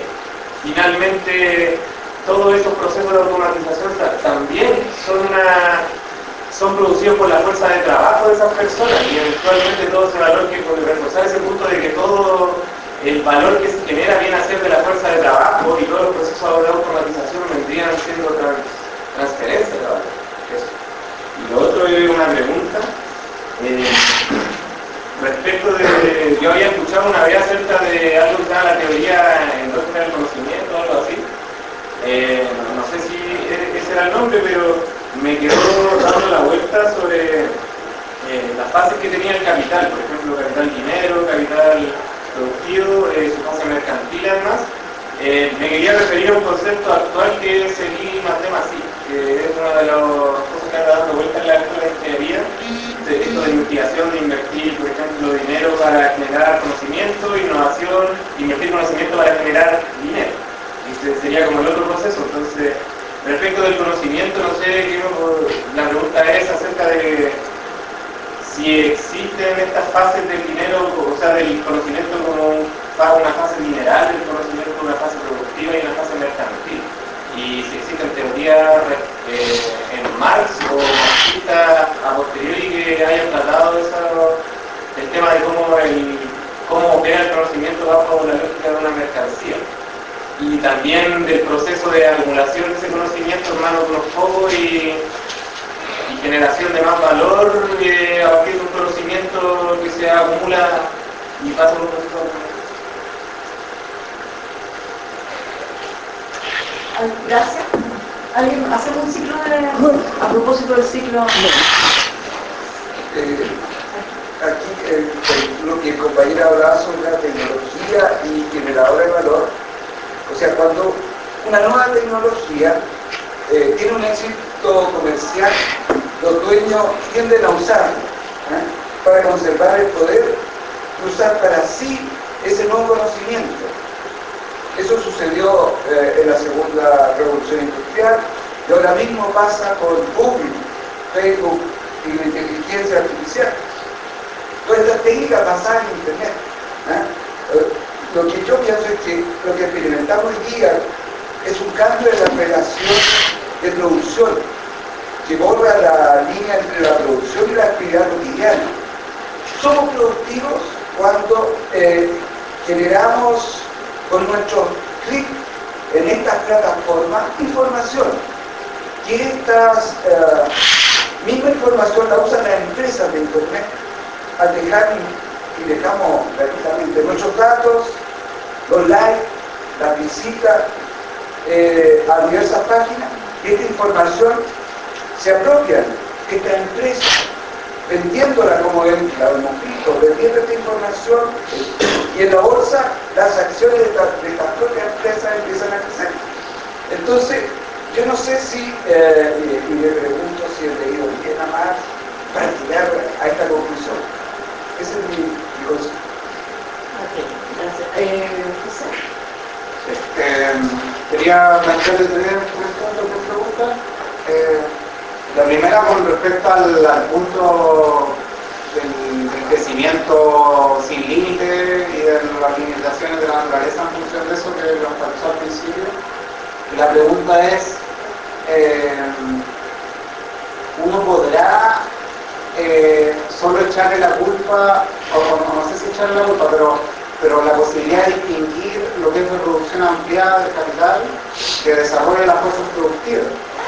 Porque igual si nosotros hablamos de crecimiento económico, que bueno, lamentablemente tiene sus limitaciones por estar medido de una forma particular que tiene que ver con el PIB, eh, no hay ahí también desarrollo de las fuerzas productivas, cosa que ha ocurrido en todos los modelos, modos de producción, no solo en el capitalismo. A pesar de que, claro, la, velocidad del desarrollo en el capitalismo es muy distinta, pero, igual el desarrollo de las fuerzas productivas es un proceso transversal al, desarrollo de humanidad. Entonces ahí, ¿cómo se hace esa distinción? O sea, el crecimiento económico que se mide con el PIB es solo la producción ampliada y se mide por el aumento del valor, tiene que ver con el desarrollo de las fuerzas productivas también. Eh, dado que en el socialismo igual va a haber el desarrollo de las fuerzas productivas. Entonces, ¿qué va a hacer eso? Va a ser crecimiento económico medido por, por ejemplo. Y hacer el punto. Segundo eh, tiene que ver con cuando usted se refirió a los medios de vida. Eh, si le entendí bien, usted redujo la idea de medios de vida a los medios que sirven para reproducir casi físicamente el cuerpo humano, en términos, podríamos decir, energéticos materiales. Pero no solo los medios de vida, también eh, todos los medios que se requieren para reproducir la fuerza de trabajo, porque igual la fuerza de trabajo no es solo un cuerpo humano en cualquier parte del mundo, la fuerza de trabajo es un cuerpo humano con ropa, conocimiento en un lugar determinado, por tanto requiere transporte, eh, requiere eh, tiempo de ocio. Entonces igual hay hartos elementos que significan consumo en términos de la categoría económica consumo, eh, que, se requieren para reproducir la fuerza de trabajo y la idea de reproducción de fuerza de trabajo igual va cambiando históricamente. Si nos, si nos quedamos solo en la idea de medio de vida como producción física del cuerpo humano, eso no cambia, básicamente, que, no sé, pues cambia el clima, tal vez como que ahí cantidad de calorías es distinta, pero, pero igual no, es, no, no, cambia mucho, no podría ser. Entonces, medio de vida es eh, solo eso o también tiene que ver con estas necesidades de otro tipo que también lo mencioné, como que hay siento que hay que procesar ese concepto. Eh, y el tema de... Eh, Así que, en, varios puntos de la presentación sentí que se enfatizó la idea de distinguir el trabajo productivo del no productivo. Yo al menos en mi lectura de, del tomo en particular, yo creo que Marx hace una distinción entre trabajo productor de valor y trabajo productivo en el capitalismo. Y otro más que sería el trabajo improductivo. Yo, yo, veo esas, tres categorías al menos. Eh, pero, pero de todas formas usted puso énfasis en el tema de del trabajo productivo, qué es lo que era, qué es lo que no era, y yo me pregunto que, si bien entiendo la distinción, eh, y hay un criterio detrás de eso, eh, ¿cuál es la relevancia de distinguir eso? ¿Por qué se hace esa distinción? ¿Qué, qué diferencia eh, en consecuencia uno podría decir la realidad tiene eso, porque igual este debate es como bien largo, de que se habla de que el trabajo productivo determina lo que es la clase obrera revolucionaria, entonces el trabajo productivo ha determinado una clase obrera o unos trabajadores improductivos, por tanto no, no revolucionarios, o sin la posibilidad de tener conciencia de clase. Ese debate se ha dado en, en toda historia del marxismo. Entonces, ¿usted cómo se posicionaría no sé en ese debate? Porque puso el énfasis en distinguir esa, ese asunto. Entonces, eso, eso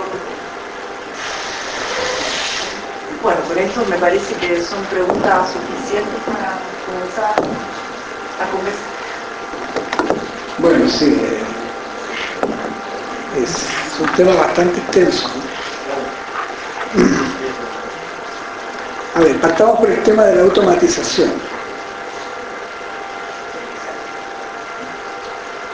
Eh, efectivamente es un tema que ha comenzado a ganar cierta presencia en el debate político entre nosotros. Eh, algunos incluso eh, representantes de corrientes políticas han entrado a este debate planteando una preocupación desde un ángulo que a mí me ha resultado particularmente extraño porque eh, la preocupación es por el exceso de fuerza de trabajo o sea, en la medida en que avanza la automatización, se van, se van eh, extinguiendo puestos de trabajo. ¿No es cierto? Bueno, esta es una de las grandes paradojas del capitalismo, precisamente, no de la tecnología. No de la tecnología. La tecnología, tecnología significa conocimiento de las técnicas. ¿Verdad? El conocimiento de las técnicas es acumulativo y es social. Es un patrimonio social acumulativo, siempre creciente. Y ese conocimiento es el que permite hoy ser enormemente productivo. Si llegamos a la automatización total, nos liberaríamos del trabajo esclavizante, ¿verdad? Que demanda la reproducción y mantención de la vida. Felices. Eso aparece como, como perspectiva, es una bendición. Sin embargo, sin embargo, bajo el capitalismo, esa bendición se transforma en una maldición. Pero no por la tecnología, sino por las relaciones sociales existentes. Miren, razonemos en los siguientes términos. Hace más de un siglo atrás, fruto de intensas incesantes luchas de los trabajadores, se conquistó la jornada de 8 horas, 8 horas de trabajo, en lugar de las 12, 14, 16 horas de trabajo que regían hasta entonces. Hace más de un siglo. Y la jornada de 8 horas sigue ahí inamovible, como si fuese una ley de la naturaleza. Y en este último siglo hemos sido capaces de incrementar la productividad del trabajo como nunca antes. Como nunca antes en el pasado, en la historia de la humanidad. O sea, hoy día, sí, esos incrementos en la productividad del trabajo fuesen socializados para beneficio de todos, no deberíamos trabajar sino la mitad de esa jornada, quizás la cuarta parte, y disponer a nuestro beneficio, ¿no es cierto?, una enorme cantidad de tiempo libre para nuestro enriquecimiento personal. Si, en lugar de eso, los incrementos de productividad se los apropia exclusivamente el capital en su afán de valorización incesante, efectivamente lo que ocurre es que esa ganancia en productividad tiene como contracara la eliminación de puestos de trabajo, el incremento de la cesantía, la gente sobra, se incrementa la marginalidad. Y entonces tenemos el mundo que tenemos hoy día. Nunca habíamos sido tan productivos como hoy día. Tenemos la capacidad, los conocimientos, las capacidades técnicas y productivas para garantizarle a toda la población del planeta, los 7 mil millones de habitantes, condiciones de vida suficientemente dignas, confortables, seguras. Y no lo hacemos. ¿Por qué no lo hacemos? No hay impedimentos técnicos, el impedimento social. Tiene que ver con el sistema social imperante y con la subordinación de las decisiones en materia de producción y consumo a la lógica del capital. Entonces cuando yo escucho a algún político de, izquierda incluso, que se asusta por el incremento de la automatización y las consecuencias que eso traerá.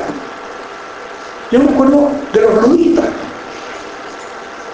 en los inicios de la maquinización, que consideraban que las máquinas eran la amenaza a sus puestos de trabajo y destruían las máquinas. Es decir, la desorientación es total.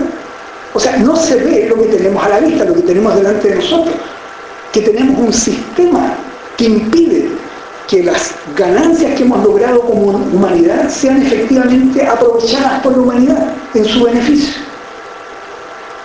Y lo que tenemos, ojo, en relación, eh, esto, esto de algún modo conecta con el tema del desarrollo de las fuerzas productivas, lo que tenemos es que ese desarrollo incesante de las fuerzas productivas bajo el capitalismo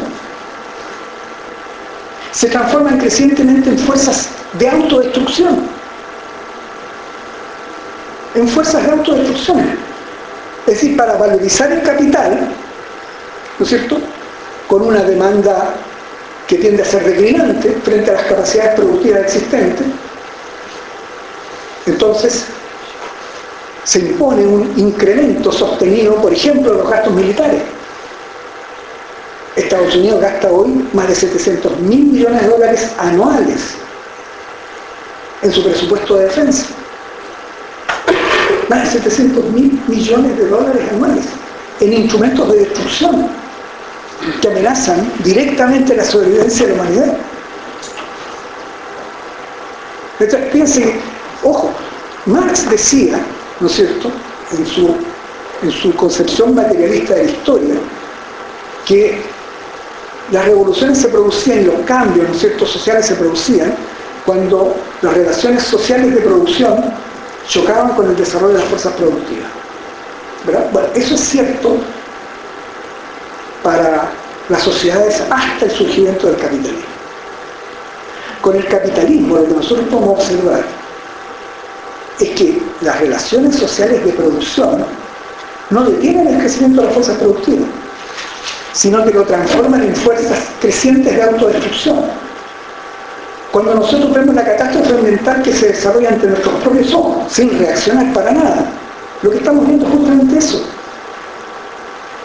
Estamos viendo justamente eso, que para asegurar la valorización del capital, se realizan emprendimientos que tienen altos costos sociales y ambientales, altísimos costos sociales y ambientales, que serían perfectamente evitables con un eh, control democrático de la economía, con una democratización de la economía y de las decisiones que allí se adoptan.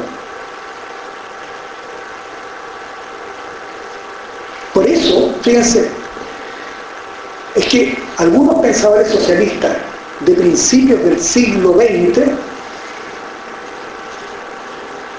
ante la crisis de crecimiento formidable que, afectó al desarrollo del sistema capitalista mundial, a inicios del siglo XX,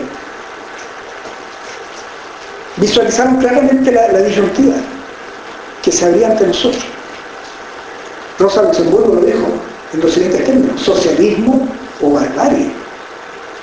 Y esa barbarie fue la Primera Guerra Mundial, con millones de muertos, con una destrucción material inconmensurable, el fascismo, los campos de exterminio, la Segunda Guerra Mundial, dos bombas atómicas lanzadas sobre población civil, los mayores actos de terrorismo que conozca la historia, contra poblaciones indefensas, en una guerra que además tenían absolutamente ganada los aliados. Entonces estamos, de eso estamos hablando, o sea, las fuerzas productivas se transforman en fuerzas de destrucción, de autodestrucción, de suicidio colectivo de la humanidad. Y esa es la perspectiva que estamos encarando. Una, una producción enteramente automatizada, claro, no produce valor. Fíjense, no produce valor. Produce bienes. Bienes, eh, eh, valores de uso. Eh, productos útiles. Pero no valor. ¿no? En el sentido, ¿no cierto?, en que lo analiza Marx. Como expresión de una fuerza de trabajo apropiada, apropiada, ¿no es cierto?, por así decir, envasada para su propio beneficio y su propia nutrición por el capital, por la relación social de dominio y subordinación que es el capital.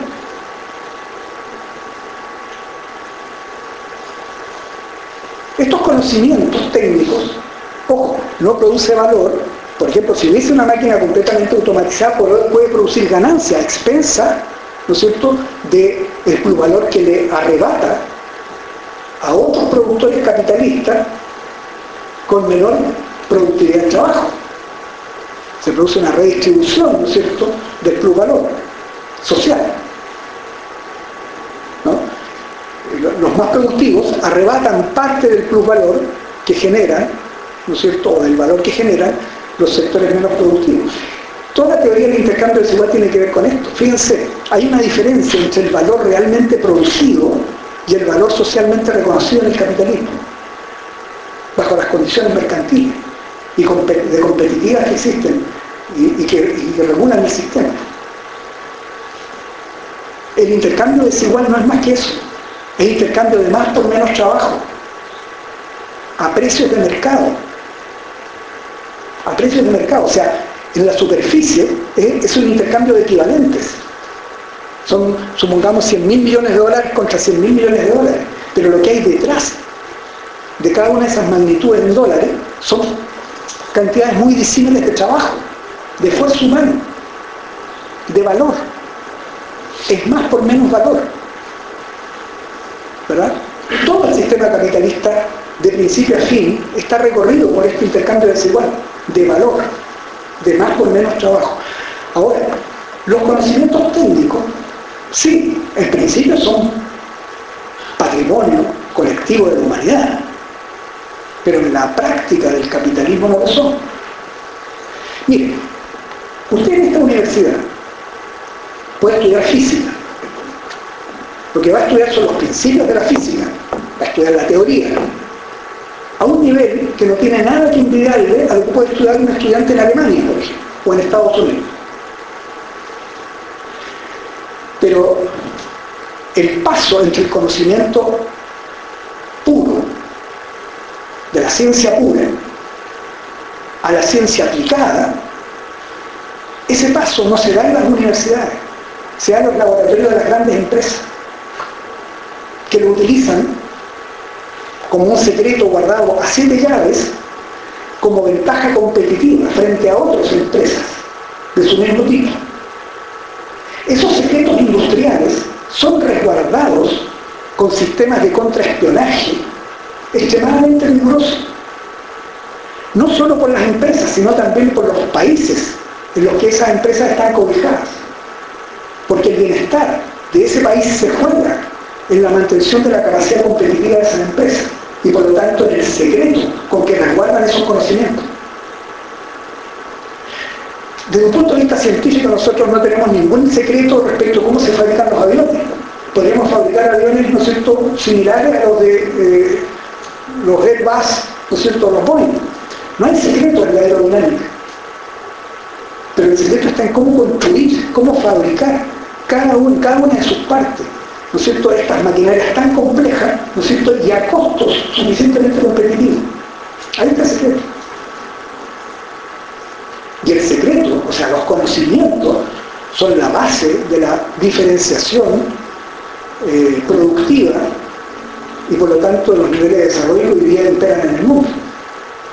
Es decir, en principio los conocimientos son un patrimonio de la humanidad, pero en la realidad los conocimientos técnicos, aquellos que son instrumentos de poder, no son eh, socialmente compartidos.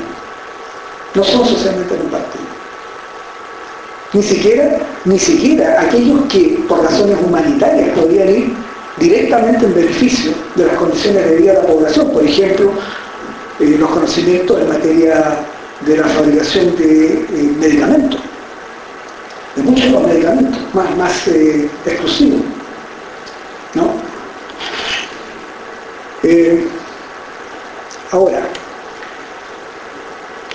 el crecimiento ilimitado o limitado de las fuerzas productivas. Bueno, algo creo que he respondido en este sentido, al señalar, ¿no es cierto?, cuál es la... Eh, bajo el capitalismo, ¿no cierto?, el crecimiento de las fuerzas productivas está impulsado y orientado por la valorización del capital.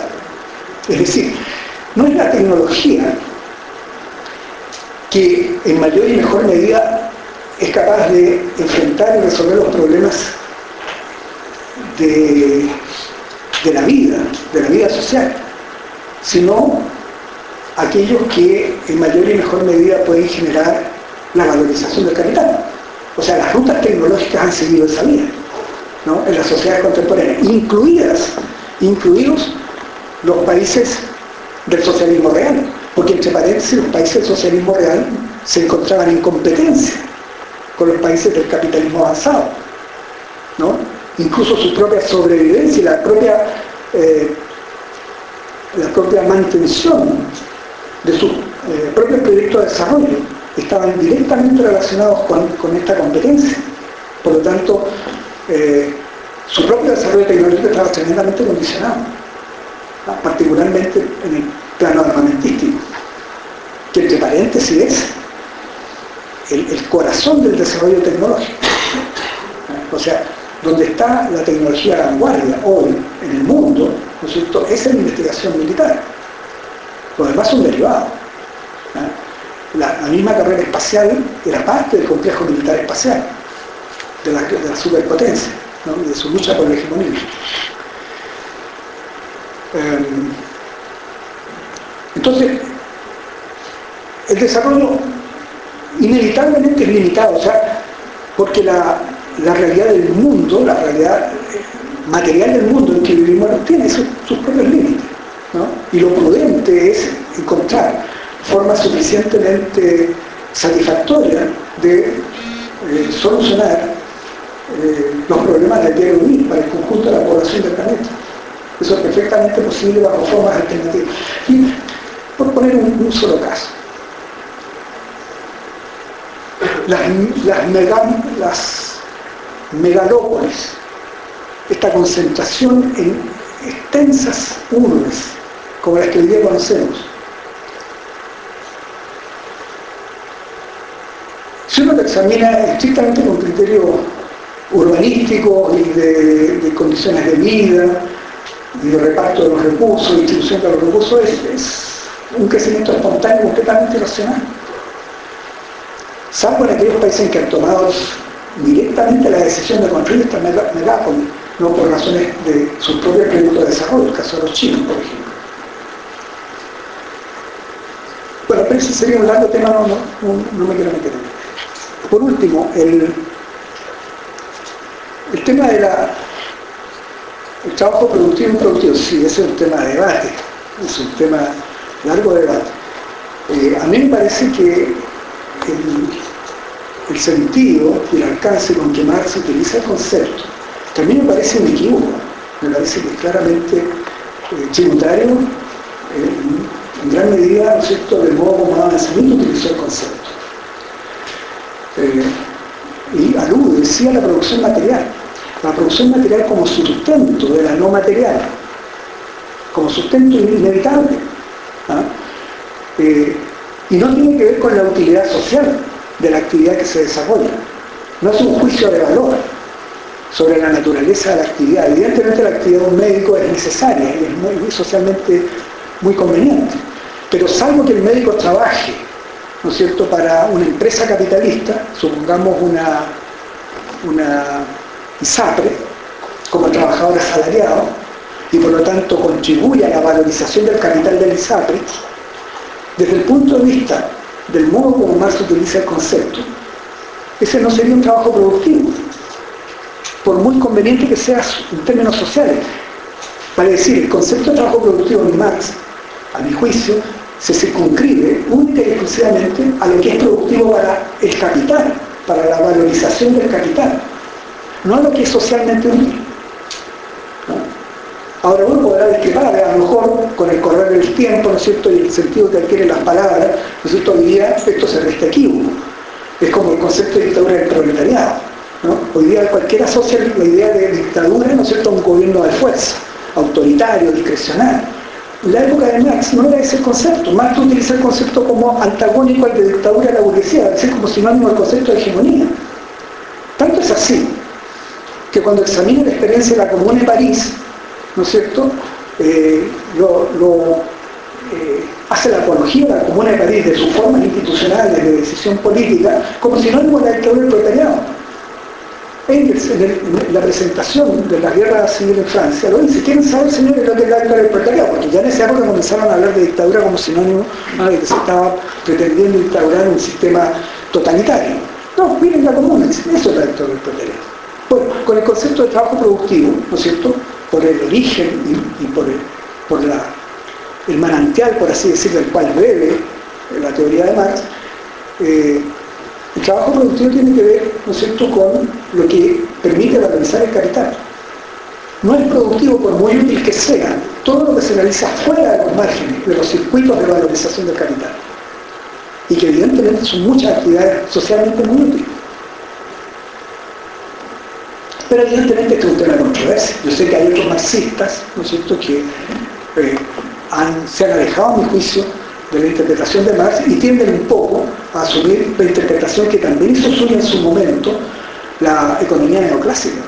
La economía neoclásica esto todo lo que es susceptible de servir a un fin útil para las personas es productivo. Y, y tiró entonces toda la discusión sobre el trabajo productivo y no productivo al techo de la basura. Simplemente todo lo que encuentra demandantes sería en principio útil, ¿no es cierto? Y si encuentra, y si es útil, es productivo. Me semita, acuérdense ustedes que dice el trabajo del rey y su corte, los militares, las fuerzas armadas, los jueces, nada de eso es productivo. ¿Por qué no es productivo?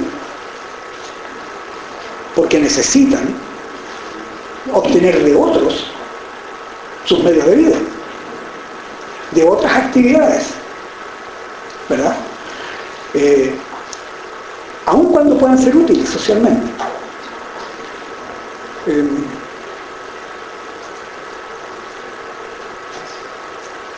bueno, no, algo, se, me escapó, algo que por un momento me acordé y se me escapó de inmediato sobre el tema del trabajo productivo e improductivo. ¿Te puedo interrumpir un segundo? Sí. Pero, por ejemplo, cuando tú piensas el Estado, las funciones que cumple el Estado, las políticas públicas especialmente, sirven para la reproducción del capital. Entonces, ahí, solo para polemizar, ¿no? Como, ah. como a propósito de las controversias.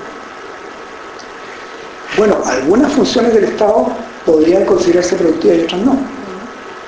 Por ejemplo, ¿cuál es la productividad del punto de vista del capital? De las Fuerzas Armadas, de la policía.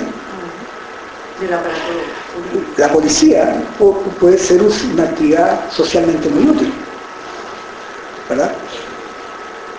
Quizás no toda ella, pero parte importante de la actividad policial.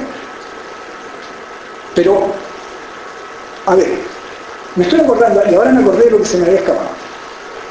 Y, que permite, yo creo, ella arroja un poco de luz sobre este tema. Me estoy acordando de algo que un, connotado marxista actual, Anwar Shaikh, eh, escribió en su tesis doctoral. Él dice, contestando a quienes critican a, a los marxistas o a Marx de tener una visión estrecha del trabajo productivo, él dice, lo que pasa es que los economistas convencionales tienen una visión estrecha del consumo. Del consumo. ¿A qué se refiere? A que todo esto debe ser solventado por los trabajadores productivos en el sentido de Marx, son actividades de consumo individual o social. Son gastos no son una inversión reproductiva, son gastos. Ahora, evidentemente estamos hablando en términos de modelos, modelos abstractos, en que cuando uno baja a tierra, ¿no es cierto?, y trata de establecer delimitaciones claras, es muy difícil hacerlas. Porque, claro, la fuerza de trabajo necesita ser formada, educada, los conocimientos deben ser transmitidos. ¿No cierto? esto tiene un impacto sobre la producción. Por lo tanto, en esa medida en que tiene ese impacto sobre la producción, además las personas necesitan hacer, enriquecerse cultural, etc. Ok, pero allí Marx diría, sí, pero eso es socialmente útil, pero no es productivo para el capital. En cambio, la formación de la fuerza de trabajo sí es productiva para el capital. Y por eso Marx habla del trabajador colectivo, para decir de todos aquellos que participan de una u otra forma en el proceso de producción, sea a través del trabajo físico o del trabajo intelectual. Por ejemplo, el avión ese, ¿no es cierto?, el Boeing del que hablábamos delante, no se podría construir sin el trabajo del, ingeniero, ¿no es cierto?, del, diseñador, ¿no? y de un, sinnúmero de otras actividades que son intelectuales, que tiene que ver con condensar en ese, en ese producto un cierto cúmulo de conocimiento. ¿Verdad? Entonces, la distinción entre trabajo productivo y no productivo, en este esquema, ¿no es cierto?, no tiene que ver con trabajo manual versus intelectual, físico versus intangible, ¿no? sino que tiene que ver, insisto, más se concluye su razonamiento, a mi juicio, al tema de la reproducción del capital, no de lo que pueda ser socialmente útil. Y evidentemente la idea es que lo mejor que puede, lo, más útil socialmente que uno puede imaginarse, es liberarse de la camisa de fuerza del capital y reapropiarse de todas las capacidades productivas, humanas, sociales, ¿no es cierto?, en beneficio de la sociedad en su conjunto.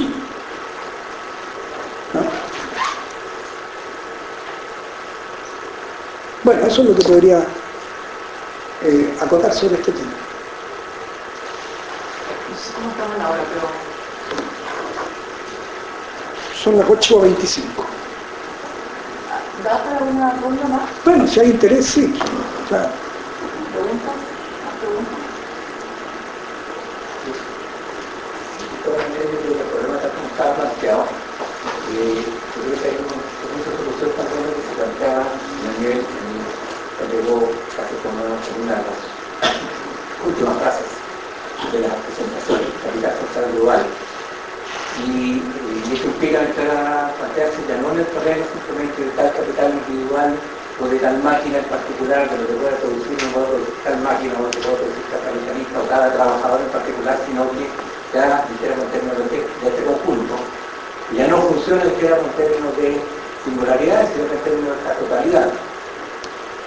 Eh, por tanto, en, dijéramos, en la discusión si tal o cual trabajador es productivo o no es productivo, individualmente considerado, de las cosas que caían un poco eh, hace 40 años acá. Nosotros discutíamos, qué sé yo, si los profesores que trabajaban eh, en la Universidad Técnica del Estado éramos eh, o éramos eh, trabajadores productivos.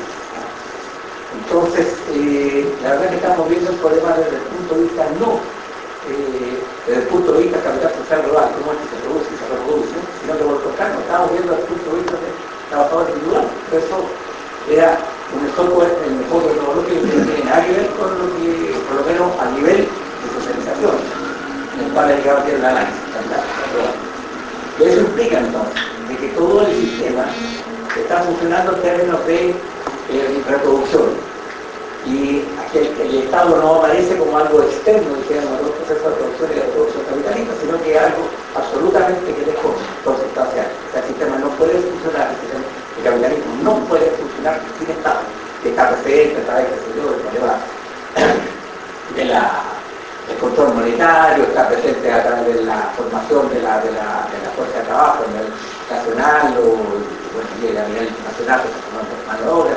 Eh, está funcionando de distintas maneras y está presente. Por tanto, eh, decir si es que una rama en particular del Estado es o no eh, productiva o no productiva, eh, eso tiene que ver con el funcionamiento del, del, del, conjunto, dentro, incluso dentro de la racionalidad del mismo sistema. He mencionado, por ejemplo, el caso mismo del, del complejo militar industrial, y esto está explicando de que, sé yo, se está, la cantidad de plata que se está gastando en toda la cosa esta de, de ¿cómo se llama?, armamento, de una bomba, están eh, inventando ahí, en fin. Eh, todo eso implica que el sistema continúa reproduciéndose gracias a eso y prácticamente no podía funcionar si no fuera por día por eso. Entonces, eh, que es irracional, absolutamente irracional. Pero el sistema no puede funcionar de esa manera. El problema central, de todas maneras, dentro del problema de las discusiones con respecto al trabajador productivo. Tiene que ver fundamentalmente con el problema del, valor. El trabajador productivo es aquel que produce valor. Eso es la, lo que dice ahí el libro eh, es el, trabajador que produce valor. ¿Y qué significa producir valor? Que está produciendo una cantidad de, de, esta cosa un poco gelatinosa que dice en algún momento más, es el trabajo, una cantidad de tiempo de trabajo. ¿Cómo la define? Bueno, primero que es un elemento eh, que la única cosa que, se puede ver de común que tienen las mercancías cuando entran en intercambio es finalmente trabajo. ¿Y cómo se mide esta cosa? Como tiempo de trabajo. ¿En qué trabaja Juan? Eh, simplemente digo trabajo. Y eso es trabajo abstracto. Cuando digo Juan o Juana trabaja como carpintero o como mazandera, estoy diciendo que es un trabajo concreto. Trabajo abstracto y eso es lo que se concretiza como valor. Una cantidad de tiempo de trabajo, después se traduce con eso la potencialmente necesaria. Y finalmente, eso nos lleva a otra cosa que es más importante, me parece, que ese capital, perdón, este valor, eh, es trabajo finalmente, es el trabajo que nosotros, trabajadores y trabajadores, estamos ejerciendo permanentemente, eso lo que el capital, eh, lo, que, lo que el valor, la sustancia del valor que trabaja. Ese valor que se autovaloriza, como decía el profesor, eh, es con lo que llamamos capital. Y pues la cuestión fundamental está finalmente en que lo que estamos produciendo, los y las que estamos produciendo eh, valor, somos los que estamos generando los capitales. Eh, y ese capital lo estamos produciendo nosotros. Nosotros llevamos el capital con, nuestro, con nuestros hombres. Ese capital nos manda, nos subordina, eh, nos subsunciona, si lo transformamos en términos de verbo, eh, a, la subsunción formal y real que es el creador del Ese capital eh, depende de nosotros. Finalmente, en último término, si esta cosa sigue funcionando o no, va a depender de lo que estamos abajo. Lo que está arriba depende de nosotros. Gracias por el comentario. Eh, ¿Más preguntas? ¿No? Yo, yo, quiero hacer un pequeño alcance en el siguiente sentido. Eh, yo creo que hay que distinguir eh, lo que son propios de las consideraciones del ámbito político, propiamente tal, de el análisis de la lógica del capital, ¿no que desarrolla Marx en estos textos. Eh, en el sentido de que se plantea a veces si los trabajadores improductivos son o no parte de la clase obrera, ¿verdad? puesto que sus ingresos derivan de los trabajadores productivos. Yo creo que es un tema eh, que se da en el ámbito político y que no cuestiona el hecho de que todos los trabajadores asalariados son parte de una misma clase y tienen intereses comunes. ¿verdad? Marx más lo que señala, particularmente en este texto, puesto que hace referencia al proceso de circulación del capital y señala que en la circulación no se genera valor, con la excepción de los medios de transporte y de conservación, que son una extensión en la circulación del proceso productivo, según lo que señala. Pero hay un sinnúmero de actividades que son necesarias para el capital. Y también hace la distinción, efectivamente, entre el capital social, global, y el capital individual, o los capitales individuales. Algo que no es productivo desde el punto de vista del capital social, es decir, no incrementa la masa de plusvalor producida, sino que la retrae, la retrotrae, puede ser productiva para un capital particular. Y particularmente se refiere entonces, en tal sentido, a los capitales que operan en el comercio. Por ejemplo, las cadenas de supermercados, desde el punto de vista de Marx, no generan plusvalor. Absorben plusvalor. Absorben plusvalor. Pero los trabajadores que trabajan para esas cadenas generan ganancias para sus capitalistas, permitiéndoles capturar parte del plusvalor producido por el capital industrial o agrícola o minero. Ahora, ¿por qué los, los capitales de la producción industrial, minera o agrícola aceptan que el capital comercial capture parte de su plusvalor, el plusvalor generado por ello? A pongamos el caso de la relación que a veces se, se torna tensa entre una empresa de producción de bienes de consumo, como por ejemplo la Nestlé, y estas cadenas de supermercados. ¿Recuerdan ustedes que a veces han habido problemas eh, entre ambas empresas en las negociaciones? Bueno, porque el capital comercial,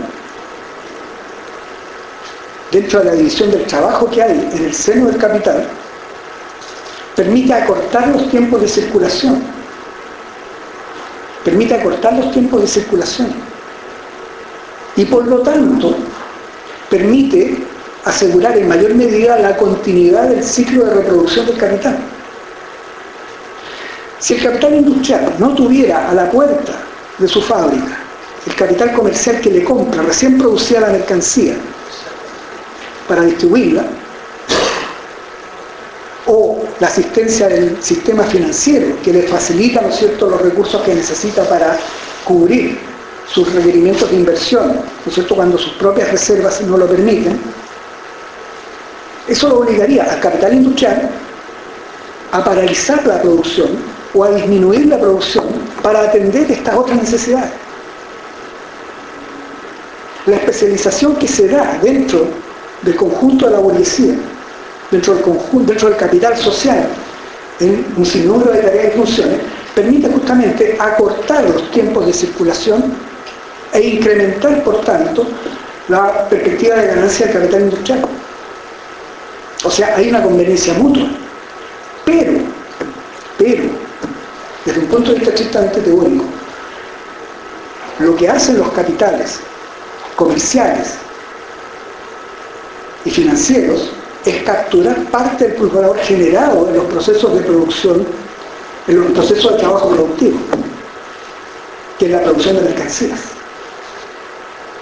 y no su mera distribución. Ahora, evidentemente los trabajadores de las cadenas comerciales son parte de la clase trabajadora, aun cuando sus ingresos provengan de parte del plusvalor y del valor y plusvalor generado por los trabajadores productivos. Bueno, ese es el comentario que quería. A ver, eh, acuerdo de la eh, consideración de que habría una especie de división así funcional entre cada uno de estos eh, de estas formas, dice Marx, formas eh, de circulación de capital. La forma dinero, la forma eh, capital, eh, perdón, la forma eh, industrial y la forma mercancía. Ahora, y, claro, efectivamente nosotros siempre hemos partido de la base, y así lo aprendimos 40 años atrás, casi digo 50, 50. Eh, hablaban aquí en Chile que se dio de una burguesía industrial, de una burguesía minera, de una burguesía agraria, en fin.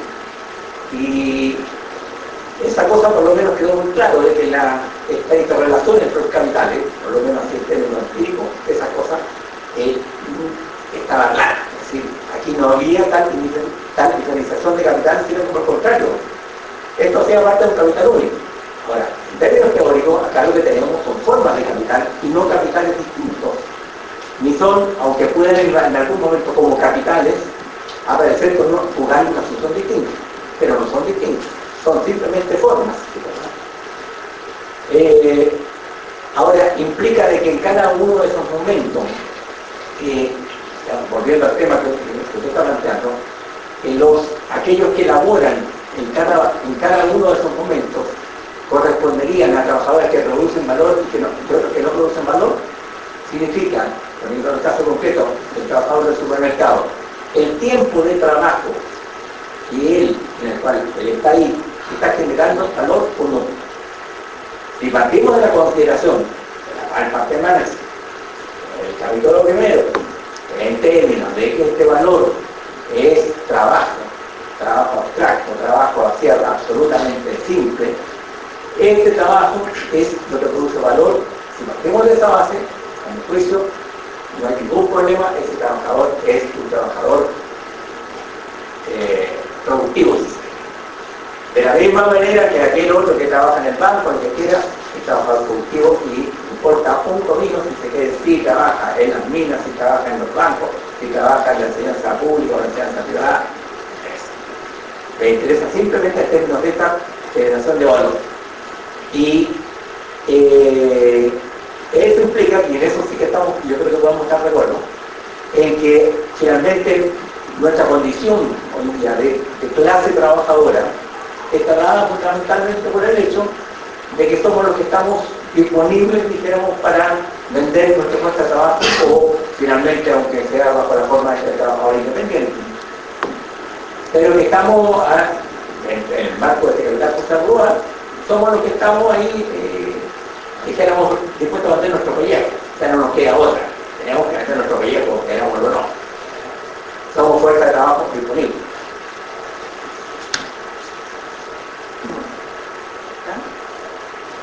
¿Alguien más quisiera hacer algún comentario? Yo le un la verdad, primero que la verdad que yo nunca había tiene porque me interesó el tema.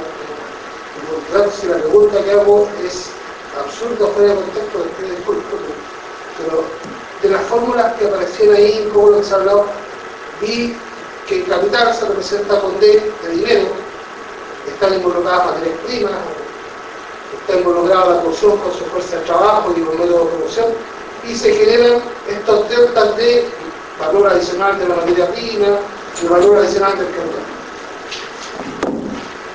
Eh, si ese capital, en vez de ese concepto de dinero, no sé si hay un estudio o algo, o sea, analizado, fueran otras cosas, felicidad, eh, paz, cosas así, se, se, podría hacer una analogía en ese mismo sentido, a lo mejor tendría también ese, ese posible sentido en ese otro ámbito, o esto se circunscribe exclusivamente al tema trabajo eh, y creación de valor material.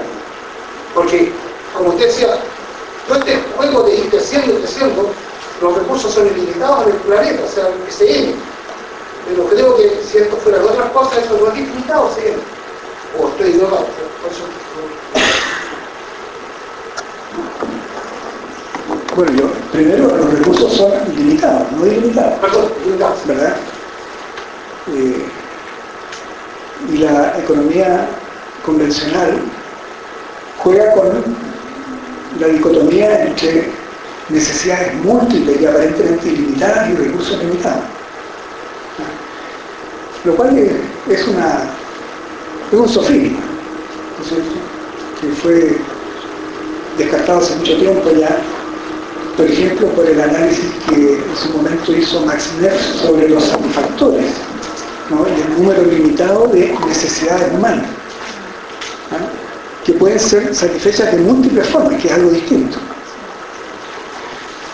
Pero las necesidades humanas parecen ser más o menos estables a lo largo del tiempo, entre nosotros y nuestros antepasados.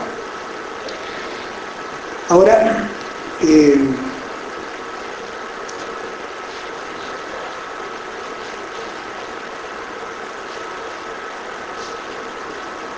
¿Cuál, ¿Cuál, era el punto? Se me, se me escapó el... Que, es el tema de, de este análisis de esa fórmula. Ah, el tema claro. capital puede ser por otra cosa. Es que, es que, es que allí no se, no se dice que el dinero sea capital. En esa, forma, en esas fórmulas no se dice que el dinero sea capital. Dice que esa es una de las formas o aspectos que asume el capital. Lo mismo que es capital, es el mismo capital cuando se transforma en mercancía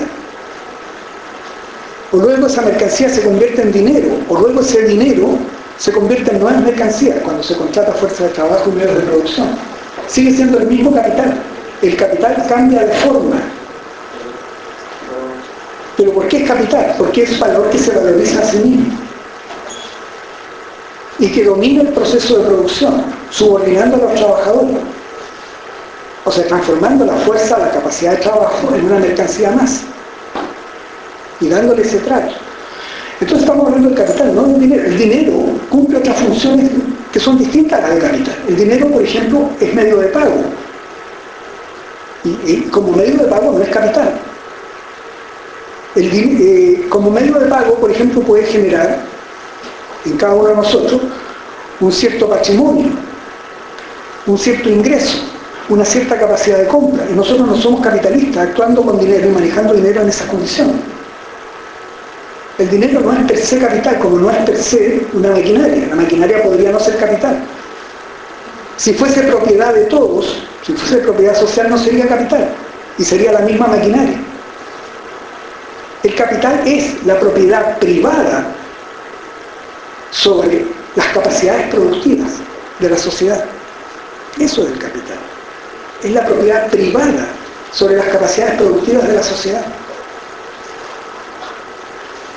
Ahora, obviamente que nuestro interés, en definitiva, por la producción de la riqueza material, lo es única y exclusivamente en la condición de sustento o condición material indispensable para todo lo demás, para un libre despliegue, ¿no es cierto?, todas las potencialidades humanas, en todos los ámbitos.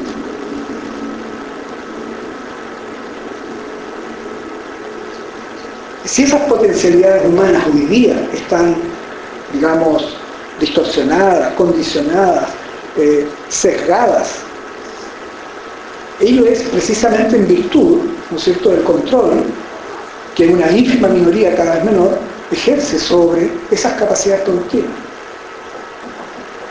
La, la, clase dominante puede ser políticamente solidaria entre sí, pero en tanto que productor es tremendamente hostil.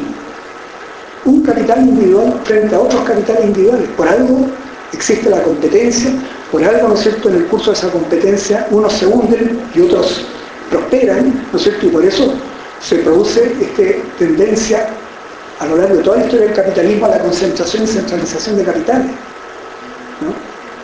Eh, por lo tanto, esto de la solidaridad de la burguesía es solo en el plano político, es decir, de la cautela los intereses comunes. ¿no? Pero en el terreno de los mercados son, están en guerra. O sea, la competencia es una guerra, de todo contra todo. En tanto que eh, empresas, ¿no es cierto?, que buscan capturar la mayor cantidad posible o cuotas posibles de mercado. Pero en fin, esos son temas, a ver, un, examen a fondo del capital de esta obra, yo creo que exigiría un semestre académico, para decir al menos 18 sesiones, una para cada uno de las 17 secciones del capital, de los tres tomos, ¿ah? y, una sesión, digamos, de carácter introductorio. Entonces, lo que, de algún modo hemos examinado aquí es simplemente una cosa extremadamente esquemática, de temas que son densos y que tienen un sinnúmero de derivaciones. Eh, sobre todo cuando uno trata de poner esto en correspondencia con la realidad del mundo en que estamos viviendo. Fíjense que esto del trabajo productivo e improductivo tiene la siguiente connotación.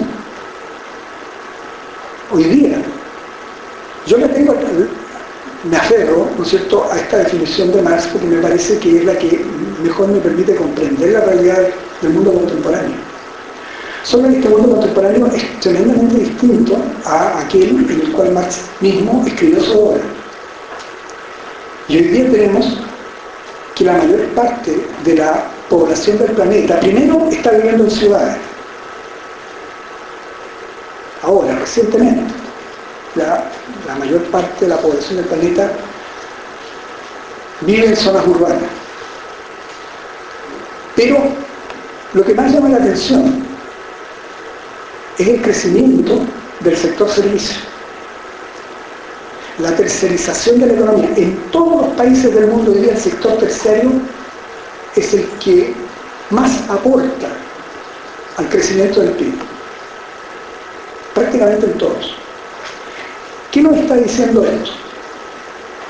Bueno, simplemente es un indicador de lo enormemente productivo que hoy día somos, de lo enorme que se han desarrollado, se han desarrollado las fuerzas productivas, de la poca fuerza de trabajo y maquinaria que es necesaria en el campo o en la industria, para arrojar al mercado, ¿no es cierto?, toda esa montaña de bienes de consumo de todo tipo, ¿no es cierto?, con que nosotros hoy día convivimos. Y la necesidad entonces de ir diversificando crecientemente las actividades en un sinnúmero de actividades de servicio que han quedado impensadas. Ideando cada cual, ¿no es cierto?, una un nuevo nicho en el cual insertarse. Y en una economía, además, en que por el dominio del capital, ¿no es cierto?, sectores crecientes de la población son arrojados a lo que se ha dado a llamar la economía del tercer sector, o la economía descalza o la economía, no sé, marginal, o sea, de subsistencia. Fuera del sistema. O sea, la, masa de la población que hoy está fuera del sistema, ¿no? Eh, es algo bastante significativo, muy significativo. Bueno, yo creo que de todas maneras ha sido una conversación provechosa, ¿no? y les agradezco su presencia y su, su atención.